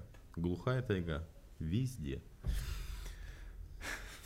Вот. И я когда приехал туда, ну там, естественно, хирургии нет никакой. То есть, что там делают, ну, какие-то экстренные операции, больше ничего. Вот. И я там очень хорошо там познакомился, у нас была санитарка. Царство небесное, она уже умерла, старенькая уже женщина была. И я рассказывал очень много интересных историй, замечательных. Вот. Я могу парочку рассказать. Давайте. Могу парочку Мы рассказать. здесь для этого собрались а, истории ну, послушать. Это нужно, ну, ее нужно знать, ее нужно видеть. Это, это, ну, я не мог на нее без улыбки смотреть. Вот. А, зима. Зима. Ну, там морозы лютые. Там минус 50, минус 54 и так далее. Тайга, лес и так далее. Вот. Э, и нужно понять, центральная районная больница там располагалась, э, и у нее э, рядом с ней располагалась котельня, которая отапливала ее. Вот. И никакой гистологии не было. А морг Все, был? что... Морг нет, был, котельная нет, была. Нет, морг, Мор был в котельной, ну там ты же человека, ты же, ты же человек, который умер, не сожгешь там. А почему? На, на отопление. Вот. Очень удобно. А, а были моменты, гистологии не было. Вот. И кому-то там ампутировали пальцы, ногу и так далее. И, так далее. и просили всегда в котельную, в котельную отнести вот эти вот части, вот именно ее. И в определенный момент она, э, значит, после работы, после работы там удалили пальцы. Пальцы там, ну, то ли от морожения, то ли еще что-то. Вот, свернули там в платочек какой-то там. Э, и сказали, ну, Марья Васильевна, ну, а, неси. Она там заработала, заработала, пошла в котельную, э, там никого нет. Никого нет. Ну, кто, видимо, кто-то кочегар вышел куда-то. Вот, она говорит, ну ладно, говорит, сейчас пойду домой, на, назад, назад, назад, утром буду возвращаться на работу, а несу. так она и сделала. Пошла пошла. А там, нужно понять, там нету высокоэтажек, да, то есть там все э, дома на земле, на земле. И там кладовка такая, тумбочка была, тумбочка, тумбочка на улице стоящая, она говорит, ну, я ж пальцы-то не понесу домой. Молодец. Она в, в тумбочку положила их, и все, домой зашла и уснула. Уснула, утром просыпается, выходит, тумбочки нету, тумбочку украли. Тумбочку украли, вот. Э, и в итоге эти пальцы потом начали находить везде. Собаки растащили их по всему поселку. Вот. И, и начали там звонить там, в полицию, в милицию, комитет, ну, пальцы, человеческие пальцы. Так, и то же самое было, такая же история тоже с ней, с ногой. Ампутировал, ампутировал, но ногу не нашли. На самом деле тумбочку тоже украли, но нога не всплыла Кому нужно столько тумбочек? Ну вот, ну там поселок Почему такой. тумбочка стоит на улице? А потому что а куда ее девать? Ну там, там тумбочка. Чтобы санитарка, когда там забывала, просто- она оставляла там пальцы, ногу. Там просто старые, старые вещи все, ну куда их девать? Выкидывать жалко, никто не выкидывает, мало ли пригодится. Котельную. Вот она и пригодилась. Для органов. Вот так вот. То есть Таких- пока ты туда ничего не положил, тумбочка стоит. Да, Она да. никому Как не только- нужна. как Как, только только там положил, органы, Да, да, да, да. Вот такие, вот истории были. На черная самом деле, трансплантология. на самом деле, она еще так рассказывала, очень смешно на самом деле. Такая женщина была веселая. Вот. Это было очень смешно. Ну, такое было. К сожалению, это вот такая ситуация вот на, вот на Дальнем Востоке. Я думаю, что и, и сейчас ничего не изменилось. Все то же Прямом- самое. В прямом смысле получается черный юмор. Отмороженные пальцы, сгнившая нога. Ну, получается, да. Очень, да. Ну, правда жизни. От этого никуда не денешься. Ну, конечно. А вы, получается, заканчивали Дальневосточный а, медицинский университет, правильно? А, нет, Дальневосточный находится в Хабаровске. Вот, я заканчивал, э, ну, раньше это было Благовещенская, Благовещенский государственный медицинский институт, БГМИ он назывался. Потом его немножко переименовали, он стал Амурская государственная медицинская академия, АГМА. Вот то, что рассказал Станислав вот, э, бабушка еще работала в, БГ в БГМИ, вот, а я уже учился в АГМА. Ну Вот мы уже поняли, что у Станислава Валерьевича есть династийная такая как бы а, история, а у вас есть? Вы сами по Нет. себе врач или кто-то? На самом деле у меня, вот на самом деле это даже предмет для шуток в нашей семье, когда я приезжаю, э, у, у меня ни у кого даже нет высшего образования в семье, вообще ни у кого. Вот просто ни у кого. У родителей, там, у сестры, у родственников, ни у кого. У них там всех среднеспециальные, больше ничего. А уж там научная степень.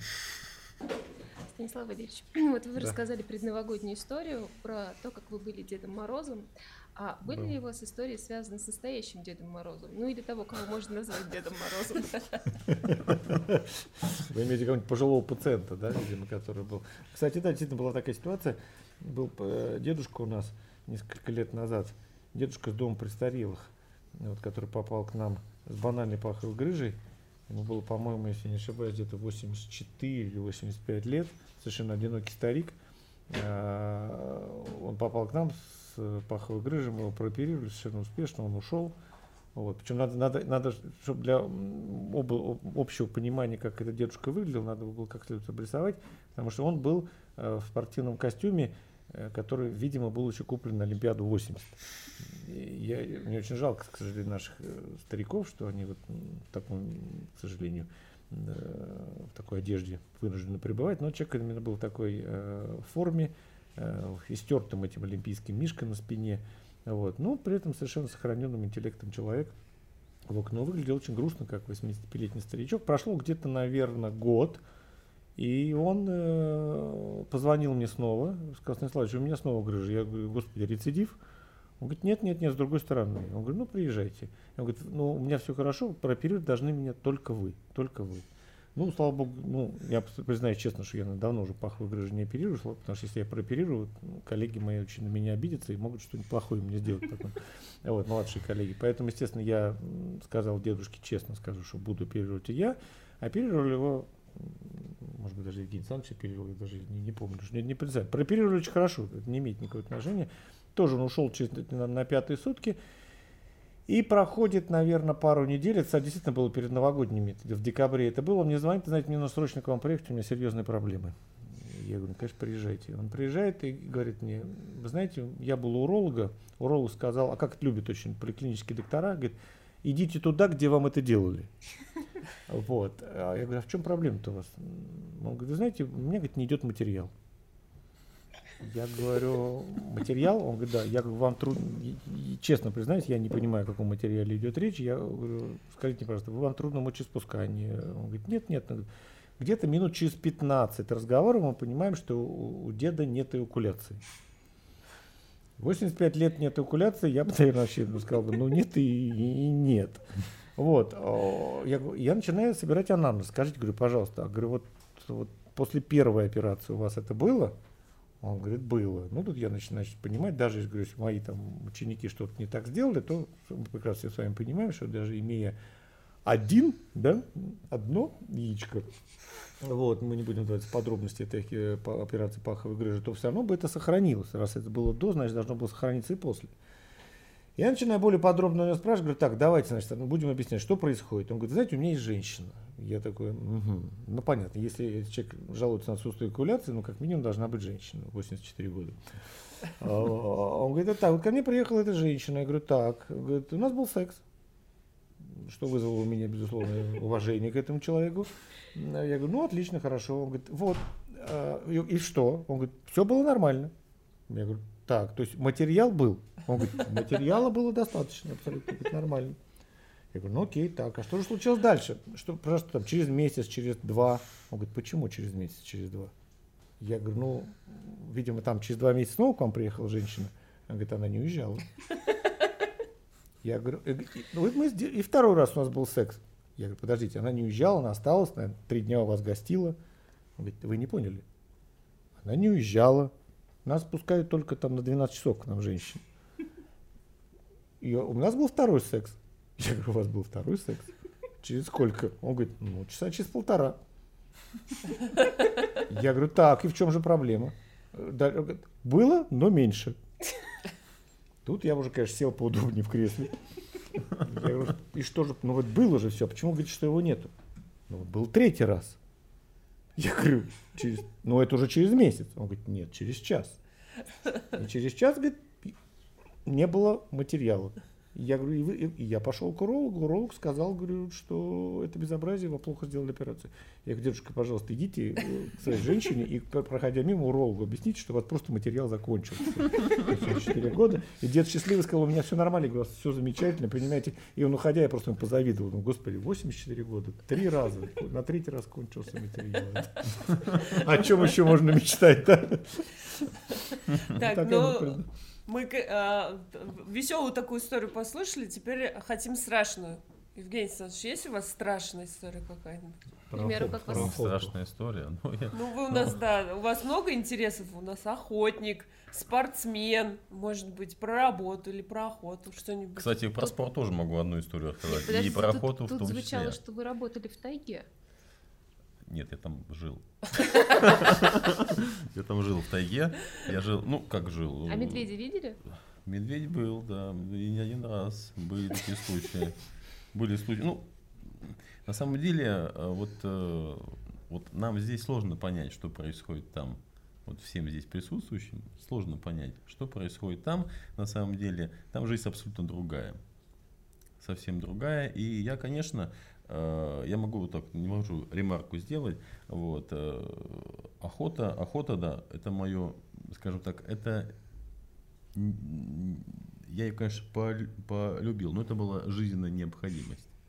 Это была жизненная необходимость. Почему? Я расскажу. У меня мама работает, работала тогда продавцом, отец работал водителем, который получал зарплату в хлебе. Ну, действительно, две булки хлеба в день. Это было действительно так.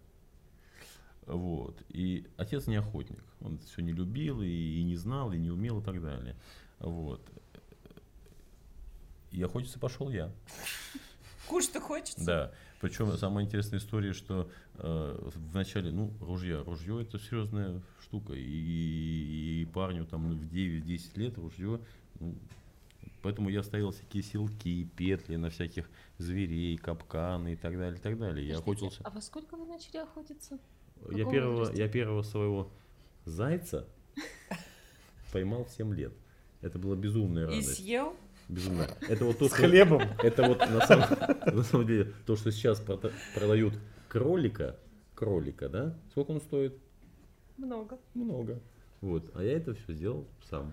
Поймал. Браво. Вот так вот. И я очень много охотился, но мне не хватало ружья, мне не хватало того, того. Когда это все у меня появилось, э, в каком возрасте появилось А появилось ружье в 13 лет у меня уже. В 13 лет появилось, появилось ружье, ну, ну я, я, я сам зажал патроны, там навески порох у меня все были, там весы и так далее. И так а далее. скальпель появился во сколько лет? Скальпель чуть, скальпель, скальпель чуть позже. Ружье мне доверили раньше, да. Скальпель чуть позже. Ну, на самом деле, и, и я охотился не потому, что, не потому, что мне это, ну, потому что нужно было. Ну, давай нам страшную историю какую Ну, страшная история. Предновогоднюю. Их, их несколько было. Один раз я уже был здесь, между прочим. Я уже уехал сюда, в Москву. Прошел, прошел год. Я вернулся, я вернулся, ну, новогодние, ой, новогодние, летние каникулы, там, праздники был, у меня есть товарищ, у меня друзей вообще немного, их вот, вот один-два, все, один. Подруг больше. Сейчас. Подруг, да, подруг больше, согласен. Мы, без от не ждал, точнее ждал, но не хотел. Вот. И э, получилось так, что мы с товарищем приезжаем, меня встречает, Жень, поехали на охоту съездим, туда, туда, туда. Поехали. Ну, далеко поехать, там 4 дня мы ехали на лодке куда-то там, ну, я знаю эти места.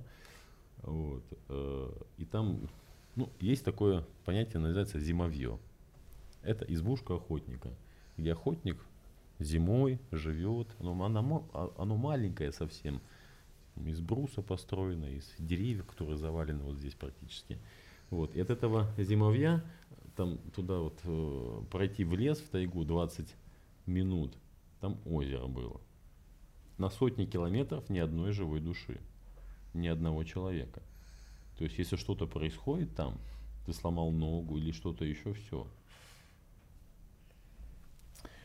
Вот, и мы пошли. Значит, Миша ружье взял, я взял ружье. У него была одна стволка 16 калибра, у меня двустволочка, тоже 16 калибра. Слабенькое ружье для медведя, очень слабенькое. Вот, и, и мы, значит, мы ходили на это озеро, думаю, может там утки какие-то, может что-то еще. Мы там были неделю. На пятый день я говорю, Миш, слушай, ничего там нету, я уже брать ничего не буду. Все, я уже, уже толкать, таскать эту палку с собой. Мы пошли, но он взял с собой собаку.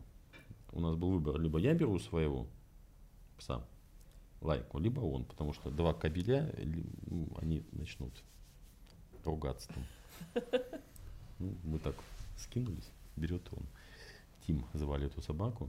Вот. И в последний день мы пошли, э, подходя к озеру, я шел первым, выскочил медведь из кустов, из камышей выскочил, выскочил медведь, ну, у меня нож здесь был, торчал. Вот. А там, подходя к озеру, э, такие кочки, то есть, если ты мимо кочки попал, наступил, ты проваливаешься по колено, и выбраться сразу невозможно. Вот. Болотники, фуфайка, это был сентябрь месяц, это было уже, там уже холодно. Э, и он когда выскочил, Миша шел, шел метров 50 сзади с ружьем, с, с единственным. Вот. И когда он выскочил, медлит на меня, я, конечно, я попятился назад и, и, и, и споткнулся в определенную кочку и упал. Он на меня, он начал драть болотники, там еще ватные штаны были. Медведь вообще страшная штука, там когти, когти, вот как у меня пальцы, вот такие же когти. Вот. Потом, когда Миша уже, э, он, я ружье взял, целью, говорит, а как стрелять? Вы там с ними, сейчас в тебя попаду и все. Короче, как-то получилось, а получилось очень просто. Тим, собака, лайка, он оббежал и схватил медведя за задницу. Ну серьезно. За жопу. За жопу. Это сегодня у нас как-то прям... Мы с этого начали, с этим и закончили. Он за жопу, медведь взревел и помчался, и помчался за, за, за ним. Съел? А, он поначалу за ним, тот его увел в лес, в тайгу куда-то. Я встал, конечно, у меня, ну, понимаете, прекрасно, эта ситуация, меня так трясет всего. еще бы. Э, да, да, там. Не Собака только, чего, не только, не только трясет. Мы помчались назад, назад 20 минут, я взял ружье, мы пошли в, то, в том направлении, куда убежала собака. Мы на час шли. Тим, Тим, прибегает Тим. Просто он виляет, ты же не спросишь у него, где? не спросишь. Вот это была история, конечно, я ее запомнил безумно. Это было, это было, блин, это было капец как страшно. И я понимал, я даже, и, и, ну куда там нож, какой там нож, медведь. Ну нож. да, там Это то же самое, шерсти. что нам, нам сейчас такую иголочку колоть вот так вот. Да это не просто, просто невозможно. И таких историй было масса. ну, не, не масса, три, вот я точно могу сказать, когда вот, вот прям вот, э, ну, такой район, такие места, откуда я, ну вот, вот Евгений это Александрович, было. а можно сделать такое заключение из вашей истории, что в любой непонятной страшной ситуации надо хватать за жопу? Или искать того, кто может схватить За жопу. опасность, опасность. Интересный вопрос, да, интересный вопрос. Я просто не понял, что под жопу имеется в виду сейчас. Жопа. Жопа? Ну, за жопу надо хватать, однозначно. Ну, давайте на этой прекрасной ноте мы выпьем, поздравим друг друга с наступающим Новым годом. Спасибо Да. вам за прекрасную беседу. Вам за Было вопросы, весело и страшно. вопросы, да. Спасибо. А, Первый вопрос, который меня интересует, расскажите, в каком возрасте вы решили стать реаниматологом и почему? И менялось ли ваше мнение на протяжении вашей жизни, хотели ли бы вы сменить свою деятельность? Первая часть вопроса неинтересная, а вторая отличная. А, потому что мы с вами обсудим это прям вот в четком контексте. А, реаниматологом я решила быть лет шести. А, с точки зрения врачебной специальности мнение мое не менялось, но вот последние полгода мы с э, очень моей близкой коллегой а, постоянно думаем о том, чтобы открыть кофейню. Может быть, вы нам поможете, Вообще без расскажете? проблем. Без Насколько это сложно, потому что нас все время отговаривают от этого и говорят, что это еще сложнее, чем работать с реаниматологами. А мы очень хотим кофейню, правда, там, где тепло. А, Я ну, так могу вам сказать. Мы, конечно, жизни людей не спасаем. Мы даем им уютную, приятную атмосферу. Вот, если у вас будут какие-то вопросы, пожалуйста, обращайтесь без проблем, мы вас проконсультируем. Вот. Это очень милое, а, хорошее, доброе занятие, и вот. Ой, кардинально отличается от реанимации просто. На самом деле, как-то в Фейсбуке был такой опрос, я уже даже не помню, кто задал этот вопрос, но там прям было четко написано, что коллеги, когда вы закончите свою карьеру, а, чем бы вы хотели еще заниматься, да, ну, грубо говоря, там, на пенсии, условно говоря. И там очень много классных всяких идей, фитнес-студий, и студии танца, и кофейни, и рестораны, и чего только там не было. Поэтому я думаю, что у каждого а, медика или врача, который посвящает там 90% работы, а, времени работе, есть такая идея. Мария, у вас есть такая идея? Идея, а, У меня кофейня, а у вас? У меня есть хобби, я рисую, поэтому где-нибудь на старости галерею. Н- Не с моими картинами, но в принципе. Ну, тоже к Анастасии картинами. можно обратиться, Да, она еще и художник, поэтому, да. понимаете, просто вам повезло, вы сразу себя нашли, а мы поступили в медицинский, поэтому... Ну, мы решили сначала помочь. А это было ваше решение или все-таки кто-то со стороны вас к этому подтолкнул?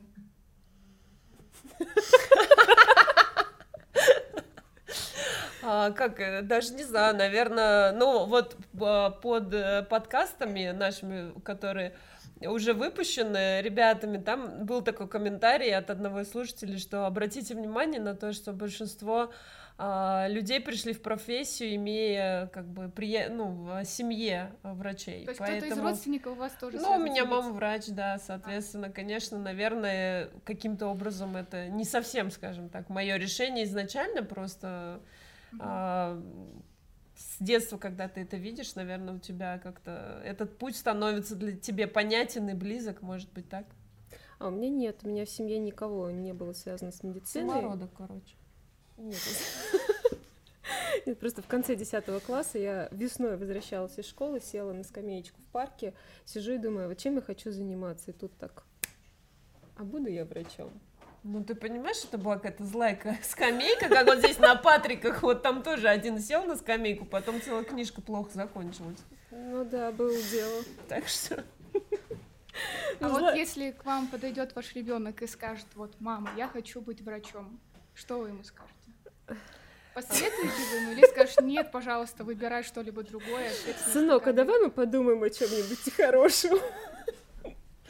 Да, у моего сына вот такие вот проскакивают идеи из разряда того, что он хочет быть а, не просто врачом, а еще хирургом. Вот, поэтому мы сейчас очень много времени посвящаем хоккею, вкладываем туда очень много денег, чтобы он играл, тренировался, и я надеюсь, как бы изменил свое решение. Но если честно, то а, противодействовать нет, не буду.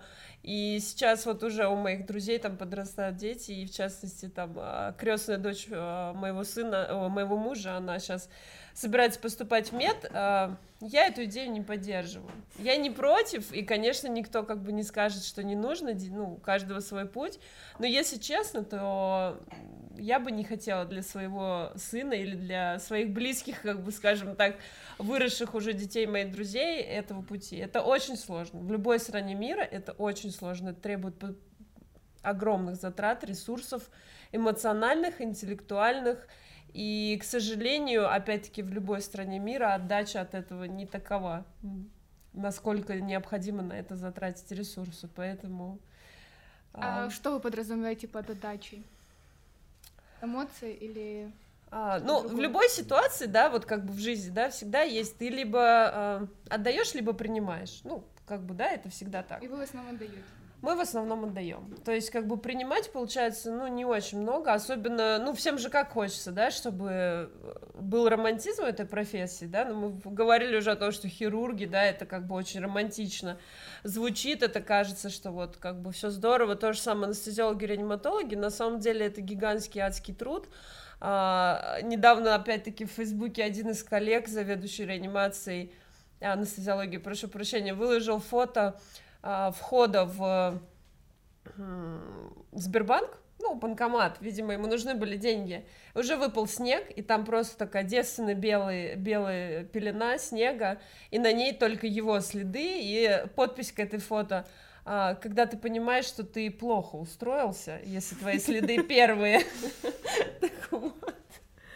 Твои следы всегда будут первыми, поэтому все-таки лучше кофейня, художник, там, может быть, что-то еще. Ну, на мой взгляд, так, не знаю. Хочешь, чтобы твои дети были врачами? Детей случае. хочешь вообще? Детей тоже не хочу. Ну вот, видите, что, чтобы они еще врачами стали, да прости, господи. Не, ну просто, просто профессия хирурга, она забирает очень много на себя и не позволяет э, думать до какого-то периода времени о семье, особенно если ты женщина. То есть мужчина, ему проще, он скинул все на жену, она дома там с детьми возится, занимается. Нара Григорьевич. Ваша жена дома с детьми? Я думал обойти этот вопрос, но он ко мне прилетел, да. Но она кардиолог, там у меня немного понять, ну, понимания есть как бы больше, ну, чуть больше. Ну, согласись, что когда ты хирург, ты не можешь дома проводить время с детьми. И если женщина-хирург заводит детей, то она выпадает из своей э, рабочей сферы на полтора-два года минимум, то есть пока она да родила ребенка, посидела хотя бы год в декрете, и потом вернуться сложно. И решиться на этот шаг э, до определенного возраста очень сложно. То есть э, у тебя есть карьера, у тебя есть работа, она тебе нравится, ты развиваешься, ты растешь, в какой-то момент сказать себе стоп, когда все идет в гору, очень сложно. И ты говоришь потом, потом, потом, вот завтра там или еще. А часики-то тикают. А часики-то тикают, да. да. И в итоге, когда стукнет 40, ты скажешь хочу, а уже поздно. Ну сейчас медицина развивается. А, ну, надеемся.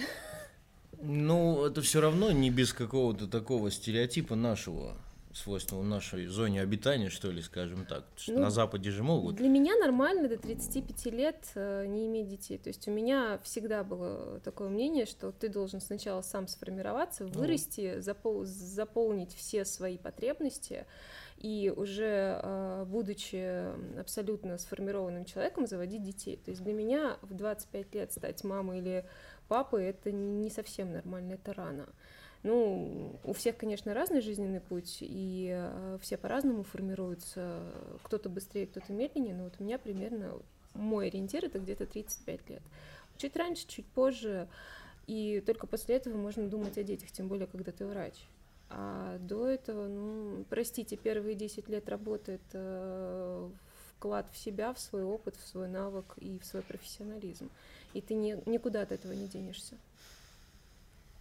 Поэтому с детьми сложно. Но если, если дети будут, если я дорасту до этого, то, естественно, не хочется, чтобы они шли в медицину, а если они пойдут, я постараюсь сделать все, чтобы э, вот тот период становления, который нужен для врача, он прошел максимально в благоприятных для них условиях. Какой-то у нас крен получился, немного, немного в сторону медицины это плохо, не хочу там как-то, да, так. Это тяжело. Все должны понимать, что когда... А ты бы хотел, чтобы твои дети стали врачами? Я бы хотел, чтобы они стали кем-то. Вот Кем я разделяю твое мнение в этом плане. Если захотят айтишниками, ну ради бога айтишниками. Нет, ну Хотите как бы врачами. Вот не ради... агитировать. То есть, если сами захотят, нет, то нет, конечно. А так, нет. Как бы... А в этом смысл-то какой? В да, агитации? Я, ну, конечно. Иди врачи, это дело такое. У меня было, я не буду называть имя, потому что я много имен назвал. Вон с Володей мы записывали подкаст, но это все свои люди, и имена были в хорошем контексте. А тут был человек один, с которым я учился в мединституте, просто чтобы прикол был понятен. Сын даже не буду говорить, какого гендера родитель, сын профессора, да, вот, учился в мединституте, у него задают вопрос где-то на начальных курсах, ты кем хочешь стать? Ответ был абсолютно искренний, без какого-то подвоха. Он говорит, я хочу стать топ-менеджером, на худой конец челюстно-лицевым хирургом. На худой конец. В итоге кем он стал? А? В итоге кем он стал? Он стал общим хирургом или каким-то таким вот в приемном отделении, что-то работает, общим что-то приходит. Ну, как когда нет... тебя чем-нибудь там из зала. Нет, нет, а я же не говорю, он стал каким-то там всего лишь там что-то. Но те амбиции, которые были, топ-менеджер, челюстно-лицевый хирург, а сейчас он просто в приемном отделении дежурит где-то. То есть а, вот туда явно то, что а видно, а его вот, туда засунули в мединститут. А я вот встретила, мы, вернее, вместе с Андроником встретили у себя на работе одного а, хирурга, а, который вообще-то поступал в физкультурные университеты, чтобы, потому что он мастер спорта по биатлону и как бы хотел быть тренером, ну и продолжать карьеру, но в физкультуру не поступил, а так как экзамены схожи, поступил в медицинский какой-то редчайший случай, да, в обратную сторону. Вот ну, такая вот история, да. Ну ладно, скажи что-нибудь положительное это про, про медицину, что вы ее любите, там это, как-то у нас получились вот эти первые 10 минут, все тяжело, все плохо, нет. Уходите. Знаешь, знаешь, почему мы остаемся? Потому что нам нравится наша профессия. Я думаю, мы считаем, что кафе открыть легче, потому что мы не имели дела с налоговой. А с пожарными. Настя, вот вы бы хотели, чтобы ваши дети были а, там рестораторами, хозяевами кафе или художниками? Ну вот выбрали то же самое, что выбрали для себя вы, или что-то другое?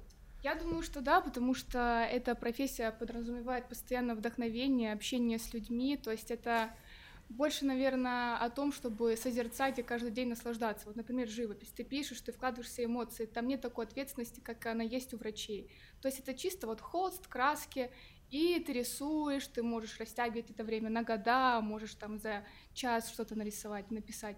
Вот. А, я могу сказать, что да, в принципе, это, это очень хорошее занятие, и могу сказать, что прибыльное, вот. А, по поводу врачей, хирургов, хирургов и, в принципе, врачей, у меня сестра двоюродная, она еще в пять лет решила, что она будет кардиологом. И сейчас ей уже 17 или 18, и она не ходит ни на какие семейные ужины, ни на какие семейные собрания. Я ее не вижу постоянно, она сидит, вот учится, учится, учится, учится. Можно сказать, что вот моя сестра Аня, она где-то там вот в своем мире, э, невозможно ее вытащить из дома или из университета. То есть это человек, который стремительно вот хочет стать врачом, и это, я думаю, ее вот цель жизни. Ну, цель жизни, как бы, я говорю, что отдача просто, наверное, немножко страдает в этом плане, что ты очень-очень много вкладываешь, и хотелось бы потом э, много получать. Безусловно, э, конечно же, там э, есть и много положительных моментов, но если мы говорим именно про детей, да, правда же всегда хочется, чтобы а, твоим ну, там, в данном конкретном примере детям, как бы было все-таки, ну, может быть, чуть проще, да, чем тебе самому, и, соответственно, конечно, именно из этого рождается, как бы, вопрос, что, ну, мед — это не самое простое место, и можно, как бы, выбрать что-то еще, а, но если выберут мед, то, конечно, ну ладно, делать? дайте какую-нибудь более утоляющую, облегчающую таблетку-то слушателям подкаста про ну, медицину. Мы же, мы же все работаем а врачами, мы не ушли, несмотря на то, что нам тяжело. Значит, нам нравится наша профессия. Нет, если это твое, то, конечно, ты себя там будешь чувствовать хорошо. И в любом случае, как бы тяжело не было, хирург, ты реаниматолог, анестезиолог, уролог или гинеколог или акушер, это еще тяжелее, когда ты отвечаешь не за одну жизнь, а сразу за две жизни. Ты все равно находишь э, те положительные моменты, те позитивные моменты, которые тебя заряжают и позволяют оставаться тебе в профессии, позволяют любить свою профессию. И тебе э, не столько важна эмоциональная отдача от пациента, скажет он тебе спасибо, поймет он, что ты для него сделал или не поймет, а важен тот момент, что ты понимаешь, что ты сделал, и ты понимаешь, то, что ты сделал, позволяет человеку жить дальше и жить принципе, не хуже, чем он жил до этого. Настоящий хирург, Мария. Однозначно. Вот так а, к этой профессии только хирурги относятся. Ну, мы же делаем руками, мы видим, когда, особенно в экстренной хирургии, когда к тебе поступает человек, который умирает, и через там три дня ты видишь человека, который снова оживает. В реанимации тоже такое бывает. Да, редко бывает, конечно. Обычно они оживают только после великолепных операций, как бы, которые мы провели. Они прям сразу оживают, а в реанимации редко, конечно. Тут прям вспомнилось, когда говорят, знаете, в чем отличие хирурга от Бога? Бог не умеет оперировать? Нет, Бог знает, что он не хирург. А. Вот. Отсюда ряд вопросов у меня возник сразу. Мы видим, значит, двух приятных э, докторов, да, такой новогодний МНДМС получается. Марианна, Марианна и Маша, да? Вот. Э, и, и, и убираем официоз, отчество, просто две личности, которые прошли большой путь, выбрали то, что они выбрали, и почему-то они это выбрали, да? Поэтому будем такой небольшой, с вашего позволения, deep dive в разум, да, внутри хирурга. Немного, немного вас раскрутим как личности. Буквально, если позволить, такой эксперимент.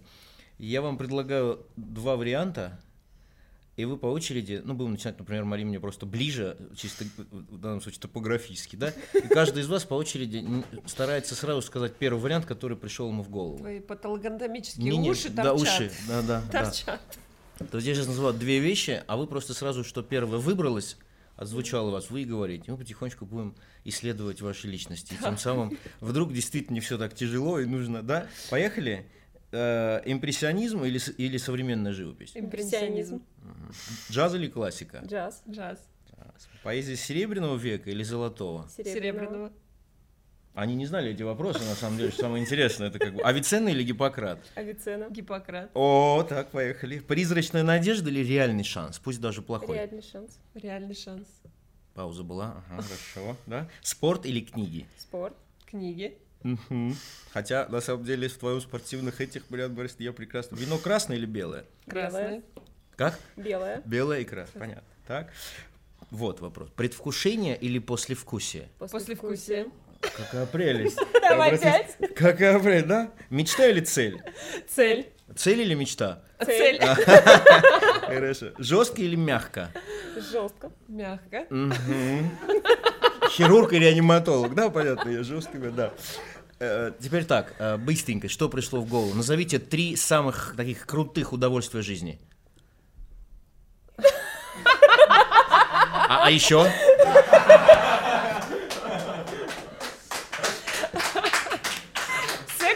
И спорт. Секс, спорт и книги. Ага, так, хорошо, ну, замечательно. Ваш самый большой страх в профессии, если бы у вас было только два слова, чтобы его описать? Умереть на работе. Угу.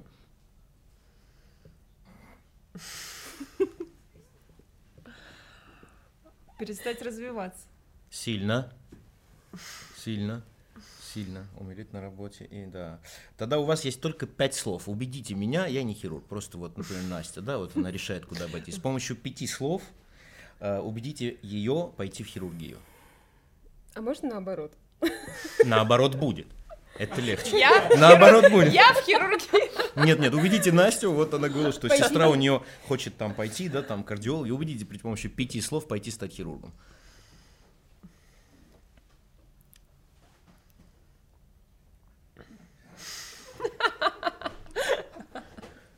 Можно имена называть. Можно называть. А. Тяжело? Ну, просто хирурги бывают разные, но вообще, а, наверное, а, пять слов прям. Давай ну, я. Шесть, семь, пять, а, три. Ты можешь спасти много жизней. Хорош. А... Это, убежди... это убедил хирург при помощи пяти слов. Теперь послушаем, что скажет реаниматолог, э, как стать хирургом.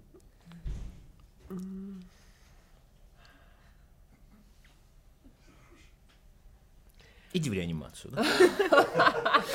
А реаниматолог может сказать, А, наверное, так. А, ты получишь признание, а, деньги, навыки и никогда не останешься без возможности заработать. И, ну, как бы без, без э, возможности быть самостоятельным, без возможности самому себя обеспечивать, скажем так. Вот, это и была, мне кажется, обезболивающая таблетка, да, после первой части. Все-таки. Врачи нужны всегда, тем более, как бы хирурги там, ну, неважно какие, но в принципе, если мы это видим по последние, за последние два года, да, а, может закрыться все что угодно. Ресторан, а, я не знаю, а, покерный клуб, стриптиз-клуб, салон красоты, салон красоты а, автомобильный салон, еще что-то. Больницы не закроются никогда. Ты всегда будешь э, иметь возможность э, работать, быть нужным и есть свой хлеб с маслом. А иногда с икрой. И как показали в последние два года, не особо важна твоя специальность. Ну, да. Мы все инфекционисты, да, да. латентные. Так. Не знаю, мы как были реаниматологи, так и остались к вопросу о выборе специальности. Понятно. И последний эксперимент. Разубедите хирурга, который пошел в ординатуру, уйти. То есть, то есть не продолжать свою дорогу. Это невозможно. Ага. Почему? Ага. Ну, потому что если он уже попробовал это, Нет, крови, ну... крови уже попробовал вампир. Нет, есть очень большая, большая прослойка людей, которые приходят в ординатуру по хирургии, и после окончания ординатуры либо выбирают другую специальность, схожую с хирургией, более легкую, например, там эндоскопию. Или... Не-не, вопрос в том, что вы повлияете, разубедите. Мы, вы сейчас убедили при помощи пяти слов, ну, условно говоря, человека пойти в хирургию. Сейчас отговорите. Вот о чем речь. Мариан Борис сказал, это невозможно. Я Он думаю, уже что это невозможно. Крови. Ну, я думаю, что тут разубеждать не стоит. Это э, решение человека. Можно только спросить. Ты точно уверен, что хочешь быть Тебе придется общаться с реаниматологом.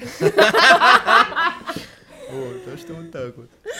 Ты уверен, что ты, ты хочешь? А ты, ты уже ходил в реанимацию? Ну, сходи, сходи, подумай после этого, хочешь ли ты вообще Ты будешь работать со мной после ординатуры. Да, да, вот ты потом придешь ко мне на дежурство. Ага, конечно. Спасибо. Спасибо.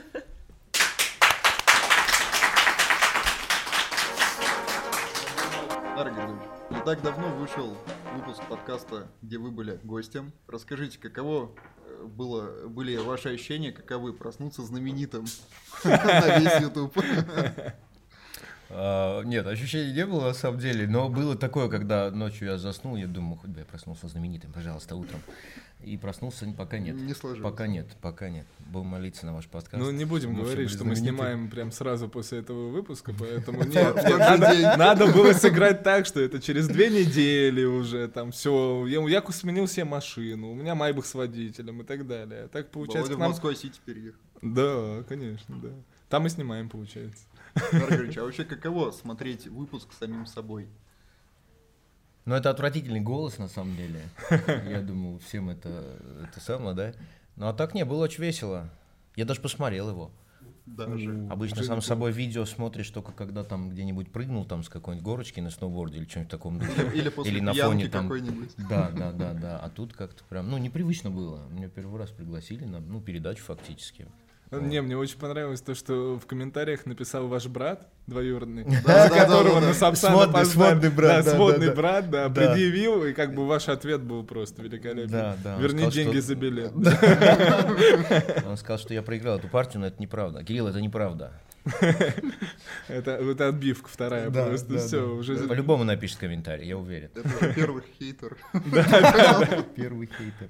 Да. Настя, слушай, а у меня к тебе, кстати, вопрос. Да, я слушаю. А, вот когда мы здесь собрались, начали обсуждать вообще подкасты, я предложил нарисовать тебе обложку. Когда ты сказал, что ты рисуешь обложки, показал свои работы.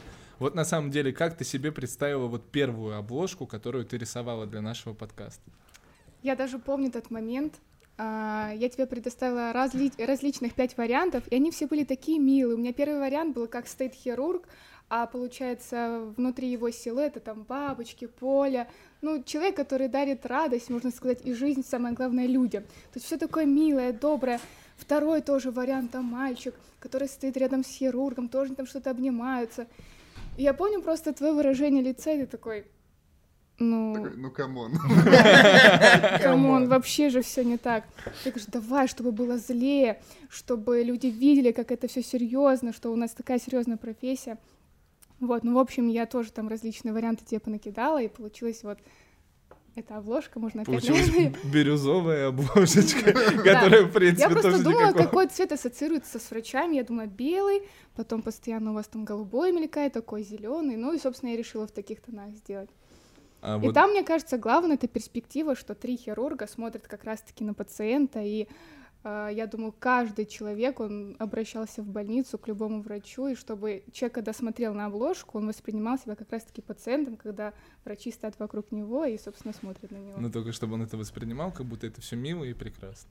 С бирюзовым цветом. Да. И, пони. би- Да, и С пони. пони. Надо добавить Да. пони. Да. My Little Но вот Pony, эту идею милую, ты от нее напрочь отказался и сказал, нет, не надо никаких бабочек, не надо ничего такого душевного милого, все должно быть Внутри более- человека нет бабочек, честно тебе скажу. Только Мы пони. Нету. Нету. Нету. Вот э, можно смотреть через рентген, можно смотреть напрямую, там бабочек нет. Сто Ну, хорошо, процентов. Да, слушай, а вот э, до нашего подкаста вообще у тебя был такой широкий опыт общения с врачами? Если честно, нет. Нет, то есть э, вы первая, наверное, компания, которая, с которой я тесно общаюсь, которые постоянно рассказывают какие-то прикольчики из э, своей жизни. И это на самом деле так интересно, когда ты не сталкиваешься с этим в повседневной жизни и слышишь то, что у вас происходит, грубо говоря, за кадром. Это все очень-очень интересно. И я как раз-таки рада, что мы с вами познакомились, и я могу что-то там почерпать, что-то узнать от э, ваших жизненных необычных историй. Не была хоть ни разу шокирована? Надеюсь. Пока нет, пока нет. Настя просто И пока на не слушала И аудиоверсию. это здорово, что и это здорово, что вы решили сделать подкаст, где вы рассказываете как раз-таки вот эти все истории. Мне кажется, всем людям это интересно понять и узнать, как на самом деле живет хирург, потому что учиться 9 лет или сколько 10, сколько на самом деле вот учится врач. Ну, типа 6 лет э, университета, 2 года ординатуры, ну а дальше уже либо работа, соответственно, это 8 лет, либо еще 3 года аспирантуры. То есть вообще суммарно это получается 11 А я лет еще в школе жизни. учился. Ты молодец, смотри. Да, и в общем, это, это реально это очень крутая идея, что вы все-таки смогли сделать такое для всеобщего обозрения, чтобы все люди смотрели и, грубо говоря, молились на вас, потому что врачи это очень круто. Спасибо. Ага. Спасибо, спасибо, да. Это ты одна из многих, мно- ну ладно, спалился многих, которые так говорят на самом деле. Вот, э, Нарок, Да. слушай, все-таки Новый год на носу. Ты человек э, очень открытый, широкой души, Сейчас с прилетит. да? невероятным Щас- опытом, щас с невероятным прилетит. опытом трех профессий, по сути, да? Да. Скорая помощь, судмедэкспертиза и сердечно-сосудистая Да. хирургия рентгеноваскулярная. Есть у тебя какая-нибудь интересная новогодняя история, связанная с твоей практикой? Вот, и, вот любая из всех этих трех профессий. Новогодняя. Ой, я так даже не вспомню, кстати, сразу. Новогодний же это должно быть, по идее, это самое. С хорошим э, концом? Ну, там Санта-Клаус, олени, там что-нибудь такое, как бы, но... Сижу я на дежурстве судмедэкспертом, да, да, сижу и тут привозят Да, в но так- костюме. Так, все истории, это, конечно, мясо полное, если честно. Особенно, когда я был, вот только-только начал фельдшерством заниматься, как я выразился странно, да, фельдшерством. И вот, и мне объявили, что ты дежуришь первого числа. Я подумал, какие хорошие коллеги. Вот это и есть на самом деле новогодняя история. Я думаю, какие хорошие коллеги позволили мне 31-го побывать дома, а уже первого работать. Вот. И я такой радостный, 31-го дома, в семье, все. И потом 1 числа я ухожу работать. Во-первых, дорогие молодые, которые пошли на скорую помощь работать, если вас первый же день по доброте душевной, я имею в виду первый же Новый год, оставят работать 1 января, а, это утка. Это утка, ловушка. это ловушка, потому что 31 числа ночью все как раз-таки там едят дома, там какие-то бенгальские огни, ну что-нибудь такое, да, там вот там как раз олени. А вот 1 числа все и начинается на самом деле, потому что уже напились, Люди уже отходят. проснулись, Наелись. Да. да, и начинается мордор. И там вызов за вызовом, конечно, сейчас уже так долго рассказать не будешь, но вот самая такая милая новогодняя история, это Подарков от коллег не жди. Поэтому первого числа, да. Я уже думал, может, кто-то из пациентов, из, на вызов которых ты приезжал, сделали тебе подарок какой-нибудь. Да нет. Боюсь представить, как подарок. Да, да, да. Нет, такого новогоднего правда нет. Вот, нет. А я как-то... Просто жестокие сутки во я, всех проявлениях. Я в интернете как-то видела историю, где пожилой э, старичок праздновал дома Новый год один, и он специально сделал вы, вызов домой, чтобы к нему приехали э, врачи на скорой помощи, и в итоге они все там втроем или вчетвером отметили Новый год. Вот такая милая Порадовались, история. то есть, получается. Да. Я уверен, что когда они ехали на этот вызов, они абсолютно были не рады Да, и несчастливы. Да, и вообще несчастливы абсолютно. Настя, а вот скажи, э, тут уже многие рассказывали в нашем подкасте, как стать хирургом, как стать реаниматологом. А вот ты художница, расскажи, как вообще можно стать художником? Как оно, да? Да. Внутри художника. Хирургия внутри художника. Второй сезон подкаста. Ну и так себе прозвучало. Как бы так ответить на этот вопрос? Ну, лично я начала рисовать еще с самого раннего детства. Я и музыкальную школу закончила, и художественную школу закончила. То есть и скульптуру я делаю, и мозаику, и там резьба по дереву, в общем, все, все, все. То есть у меня творчество, оно всегда присутствовало в моей жизни. И с самых ранних лет э, я всегда что-то творила, всегда что-то рисовала, плела. Вот, мне кажется, оно просто как-то сидит внутри меня. Вот. А если человек хочет стать художником, я думаю, это просто практика.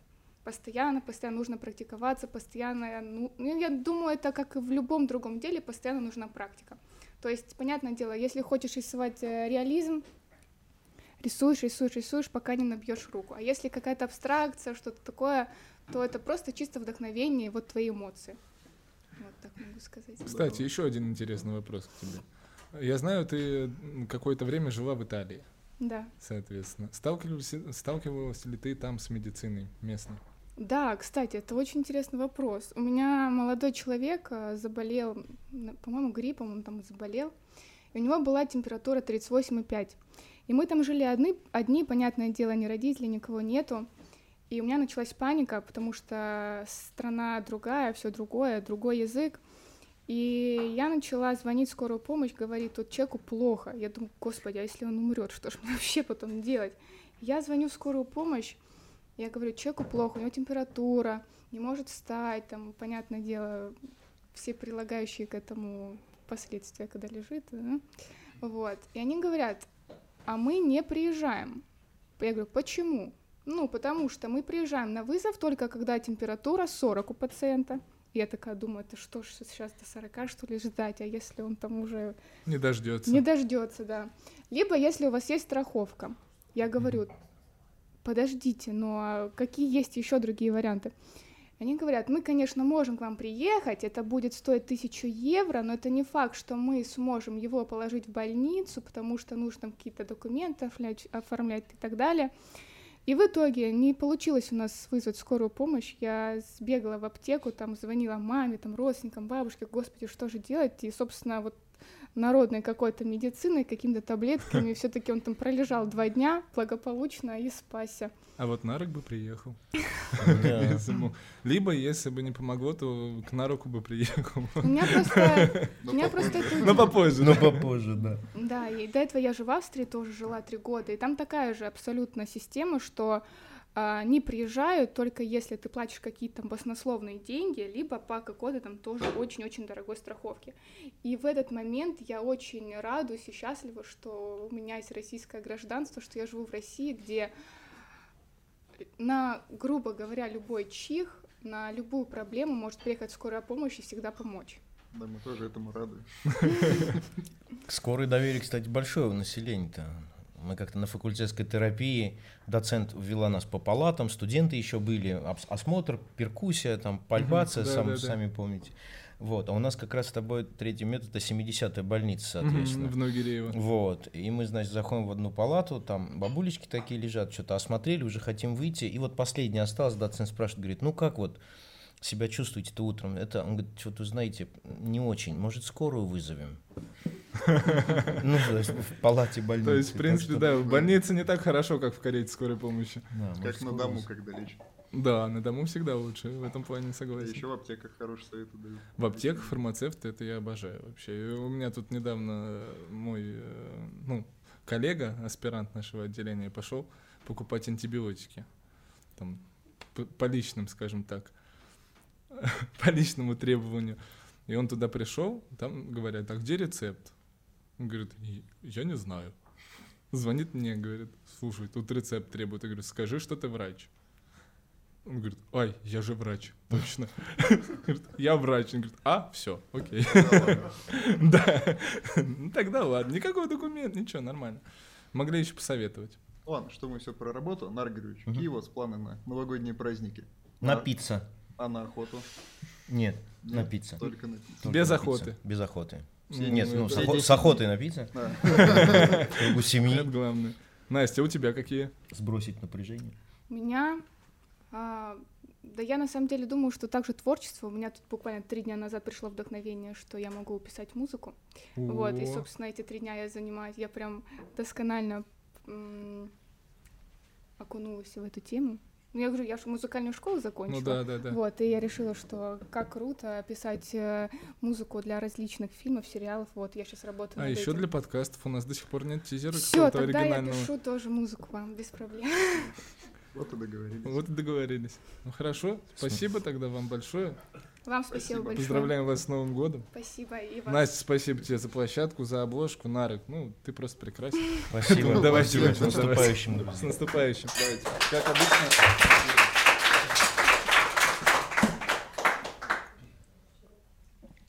Ура! Так, ну что, продолжим. В этот раз нашими гостями станут наши режиссеры, операторы вообще одни из наших креативных людей. Николай Платонов Стрешник, как режиссер, и наш гафер, модное слово. Где твои перчатки, Андрюх? Не подготовился, получается. Не подготовился, но бокал есть уже хорошо. Вот. Смачно. Да. Э, Ну, давайте тогда зададим вам первый вопрос. Первый вопрос будет вообще, как вы сталкивались с хирургией в своей жизни? К счастью, в плане, в плане здоровья никак. А вот в плане опыта мне повезло повстречать, получается, Вову на своем пути, а потом уже всю остальную команду. И увидеть, как это происходит. А ты, Андрюх? До опыта с вами э, мне меняли крестовую связку на колени. На что И, поменяли? Поменяли, там что-то снизу взяли, куда-то переложили. Я не особо сопротивлялся, но карточка банковская была пуста. Вот, да. И, конечно, находиться в операционном на операционном столе это очень страшно, потому что делали спинальную анестезию, и это значит ты в сознании, а ноги не чувствуешь. И, конечно, я больше не хочу переживать этот опыт. Ну, ну, ну и не надо. Ну, конечно. Это один раз. Коля, у меня к тебе такой вопрос, потому что мы же с тобой познакомились уже в клинике, Во- Володя тебя к нам привел. Ты, безусловно, произвел впечатление э, на всех своими татуировками. Да, и ты помнишь, я тебе говорил, «Володя, Коля, я тебя очень прошу, одень, пожалуйста, что-нибудь длинное, да, длинное да, под да. форму, да, потому что, ну, к сожалению, народ консервативный, не все это правильно воспринимает. Но это небольшой коммент. Расскажи, пожалуйста, твои впечатления, когда ты попал в операционную. э, Что ты почувствовал, когда ты видишь, что на операционном столе, может так, человек, да, что вокруг крутится вся эта совершенно непонятная для простого обывателя система, какие-то люди что-то подключают, включают, заходят хирурги. Вот эти ощущения, что ты окунулся внутрь какого-то организма. А, ну, скажем так, я же туда пришел фотографировать вас. Было Вот. дело. Пытались доставать самые красивые фотографии из операционной. Ну, по крайней мере, настрой у меня был такой. И, ну, конечно же, меня туда не просто, я по улице шел, и мне сказали, а пойдем посмотришь, как там людей режут. А, погнали. Чисто у метро раздавали флайеры, типа, Между двух помоек. как- Да, да, как у Миши, да. Да, да, да.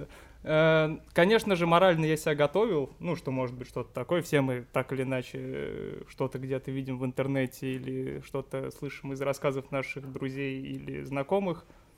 Вот, но страшно, потому что у меня ощущения одни. Ты понимаешь, что человеку сейчас конкретно будут продлевать жизнь как минимум, а может быть и вообще спасать. Люди все напряженные, все, значит, сфокусированные на максимум, и в то же время стоит такой флер спокойствия некого. И это очень, ну, такая противоречивая история. В общем, я что тогда был под впечатлением, и каждый раз последующий тоже. А вот э, когда ты пришел именно в операционную, ты помнишь, какие первые те слова и кто сказал? Нет, не помню. Когда ты подошел к столу операционной да. сестры. А, да, про белую зону. Это она же так называется? Или... Ну, она не белая. Ну, стерильная зона. Да. Стерильная да, зона. Да, да, да. да, ну меня нормально так шуганули, но я... я в целом понимал, что она есть, и что где-то можно передвигаться, а где-то нет. Впоследствии я очень хорошо обучился э, огибать этот момент. Вот. Шуганули тебя несколько раз, да. Коля Бедолага получил по полной программе. Вообще от всех. От всех уровней администрации, скажем так, да. Ну, я это как нормально воспринимал, потому что я понимаю, что есть правила, люди их давно знают знают, а я, ну, туплю по их меркам, ну, нормально. Плюс, ну, идет операция. Не, не до мягких слов, скажем так. Ну, понятно. Слушай, Андрюх, а тебе Коля рассказывал об этом своем опыте, и как ты вообще отнесся к таким рассуждениям? Э, да, Коля поделился своим опытом, но раскрыл он свой опыт намного короче, чем вот это рассказывает сейчас я так как монтажер этого подкаста, он просто сказал, это я, в целом сразу понял, да, о чем идет речь, потому что, ну, когда ты представляешь операционную, там людей режут, ну, объективно. Я вас сразу, я два раза уже терплю, режут в подворотне сразу. Да. Раз уж вы общаетесь с хирургами, мы делаем с вами подкаст про хирургов, сразу начинаем терминологически правильно выражаться. И вот так все время. Да, и вот так, да, все время. Ты огребаешь на всех уровнях, даже на уровне подкаста. Ну что поделать, мы друг другу учимся, никак, никак без этого. Конечно. Скажите, пожалуйста, просто если я правильно понимаю, не первый проект да, в вашей жизни, который вы, э, вы делаете, но с медициной проект первый. Да? А, если у вас какие-то идеи, которые бы ну, можно было бы реализовать, может быть, э, помочь нам, есть ли какие-то идеи, которые бы вы бы хотели бы предложить, увидев вот ту систему, которая, собственно говоря, в которую вы погрузились именно в хирургической клинике вот непосредственно просим у вас совет. Все-таки как ни крутит, генераторами идеи выступали и выступают здесь, скажем так, профессионал, да, вы великолепно справляетесь с организационной, с технической частью, с визуальной mm-hmm. частью, потому что без вас мы бы в жизни бы этого никогда не сделали. Появились ли у вас какие-то собственные идеи, которые вы можете нам предложить? Тут э, два момента счастья, скажем так. Первый момент счастья — это в том, что Вова, он же, он, ну, он же меня позвал, э, пригласил на это все. И то, как это происходило от и до, было достаточно креативно и свободно. То есть я не чувствовал, что на меня как-то ну, будут давить, по крайней мере, Вова меня так заверил. Он сказал, что все будет классно, приходи, все будем делать. Мы не давили. Да. Вообще ни разу. Ни разу. Вообще ни разу. А второй уровень счастья — это увидеть команду с, э, во главе с людьми, которые, ну, там, какие-то высокие ранги, у, у вас там вот эта вот вся система иерархии, политика и так далее. Нет, э, к счастью, ко второму, открытый ум именно вашей команды, он, ну, впечатляет меня до сих пор. Наверное, поэтому мы все здесь сейчас сидим перед камерами, пишем новогодний выпуск и так далее. Это, ну, это впечатляет, и главное, что нас слушают и дают возможность нам наши креативные вот эти вот идеи поставить какой-то свет на какие-то... Ну, короче, это очень круто. И хороший фидбэк. Мы даже чуть-чуть меняемся местами, насколько это да, возможно. Да, естественно, да, мы не да. можем стать у этих э, чудесных камер, да. А, а вы не можете пока буквально еще стать неделя. около ну вот, вот операционного стола. Мы да, да, да. Про креативные идеи нам, конечно же, ну, то есть, в, по примеру Кристофера Нолана нужна платформа здесь, вот под этими столами, чтобы наши стулья и столы, они крутились все время. Это вот единственное. Но я думаю, что бюджеты пока э, попозже это придет от миллиона просмотров. Андрюха, ты со стороны, вот если Коля побывал внутри, да, всего этого, внутри хирурга, можно сказать, да, за кадром, да. То ты был снаружи, как бы, и увидишь все это уже со стороны, не бывает, хотя ты был в хирургической клинике, но тем не менее ты не был в операционной. Вот как ты думаешь? Ну, на самом деле мы сейчас занимаемся тем, о чем я и думал с точки зрения креатива. Мы раскрываем медицину и конкретно хирургов как людей. И то, чем они занимаются, как просто работу. Я потерял мысль. Ну, вот как Просто работаете, получается. Ну, работают и работают. Как наш говорит один доктор, нормально делай, нормально будет, да? Да, наверное, ты хотел про то, что все-таки это не только люди, которые работают как раз-таки, а еще вот их жизненные Ну, все больше, все, ну, опять же, да, вот, возвращаясь к тому, что я видел извне всю эту систему, Э, раньше она для меня была тоже больше закрыта, я толком не знал врачей, и, казалось бы, это какая-то такая своя Тус... тусовка, субкультура. Ну, как банки. Да, да, да. Которая тусуется и максимально закрыта от остальных людей, но пообщавшись с вами, я, конечно же, понимаю то, что это такие же люди, выполняют такую же работу, и у них большая нагрузка. И то есть с точки зрения креатива цель э, именно показать то, что хирурги те же люди. Ну, собственно, то, чем мы и занимаемся. А какие бы были у вас пожелания, ну вот, с вашей позиции, там, режиссера, гафера, оператора, монтажера, вот к нам, как к одному из ведущих и как к организатору, ну, как наставнику этого подкаста? Ну, я считаю то, что любой проект — это эксперимент, и даже если взять наш первый подкаст и предпоследний, это абсолютно разные ведущие, ну, как мне кажется, по ощущению, потому что я вижу, потому что я монтирую. И как любой проект, он нацелен на развитие, на какое-то открытие чего-то нового, чтобы понимать, как что-то новое, как что-то работает, условно говоря, простыми словами. И думаю, чем больше будем мы снимать, тем больше мы будем понимать, что нам нужно и как правильнее это преподнести. Ну, вот так У меня есть пожелание, э, это не зажиматься в формат это больше чего... То, чего я боюсь больше всего в любой сфере деятельности, которой лично я занимаюсь, это когда у тебя есть формат, uh-huh. он как бы сам по себе вот из этого эксперимента складывается, потом у тебя получается фидбэк, если он позитивный, тебя это как бы поднимает, накачивает. Да, да, да. И вот тут есть опасный момент, это остаться внутри формата. А нужно оставаться внутри хирурга. Расширяя границы. Сильными, независимыми, развивающимися. Скажите, коварный такой вопрос. Поработав с нами столько, увидев, услышав, побывав, появилось желание стать врачами-хирургами? Нет. Не, не, тоже нет, абсолютно. Ну, ты, ты, так, ты так молча, молча. Так. Ну, и, наверное, может быть, финальный такой вопрос. Да, я, я думаю, да. мы, не, мы немного людей отсняли, да, они еще пока молодой подкаст. Давайте честно, вы как э, люди, которые все это монтировали, делали, назовите, кто вам больше всех понравился из наших гостей? Ну, вы, конечно, очень коварный, вы, конечно, очень, очень коварный вопрос. Да. Самый лучший подкаст был. Не, учитывая, что Андрей пересмотрел, да и в принципе и Коля пересмотрели по 5-6 раз, ну тут все зависит опять же от, ну, так от ведущих. Да, от команды. Тут сейчас от... политически мы грамотно съедем, да. я этого насмотрелся у вас. Про менторство уже было. Боже У всех можно все выцепить. Не надо, про меня молчи. Меня исключаем сразу. Помимо Станислава Помимо Станислава а, отключаем сразу же. Короче, мой любимый гость в любом подкасте всегда будет следующий гость. Отлично, Браво. Блин, браво. Браво. Ну, спасибо вам большое за вашу работу. Вы молодцы, ребят. С наступающим. С наступающим. С новыми подкастами. Ура! Дорогие друзья, дорогие коллеги, дорогие наши подписчики, прошлый год был непростой. Мы много времени проводили за лечением наших хирургических пациентов, а также боролись с ковидом. Очень много бессонных ночей было проведено за операционным столом, но также мы старались уделять время нашим родным и близким. В новом 2022 году хотелось бы пожелать вам, в первую очередь, конечно, здоровья, вам и вашим родным карьерного роста и саморазвития. А также подписывайтесь на наш канал, ставьте лайки и следите за нашими выпусками. С Новым годом! Мы вас любим! С Новым годом!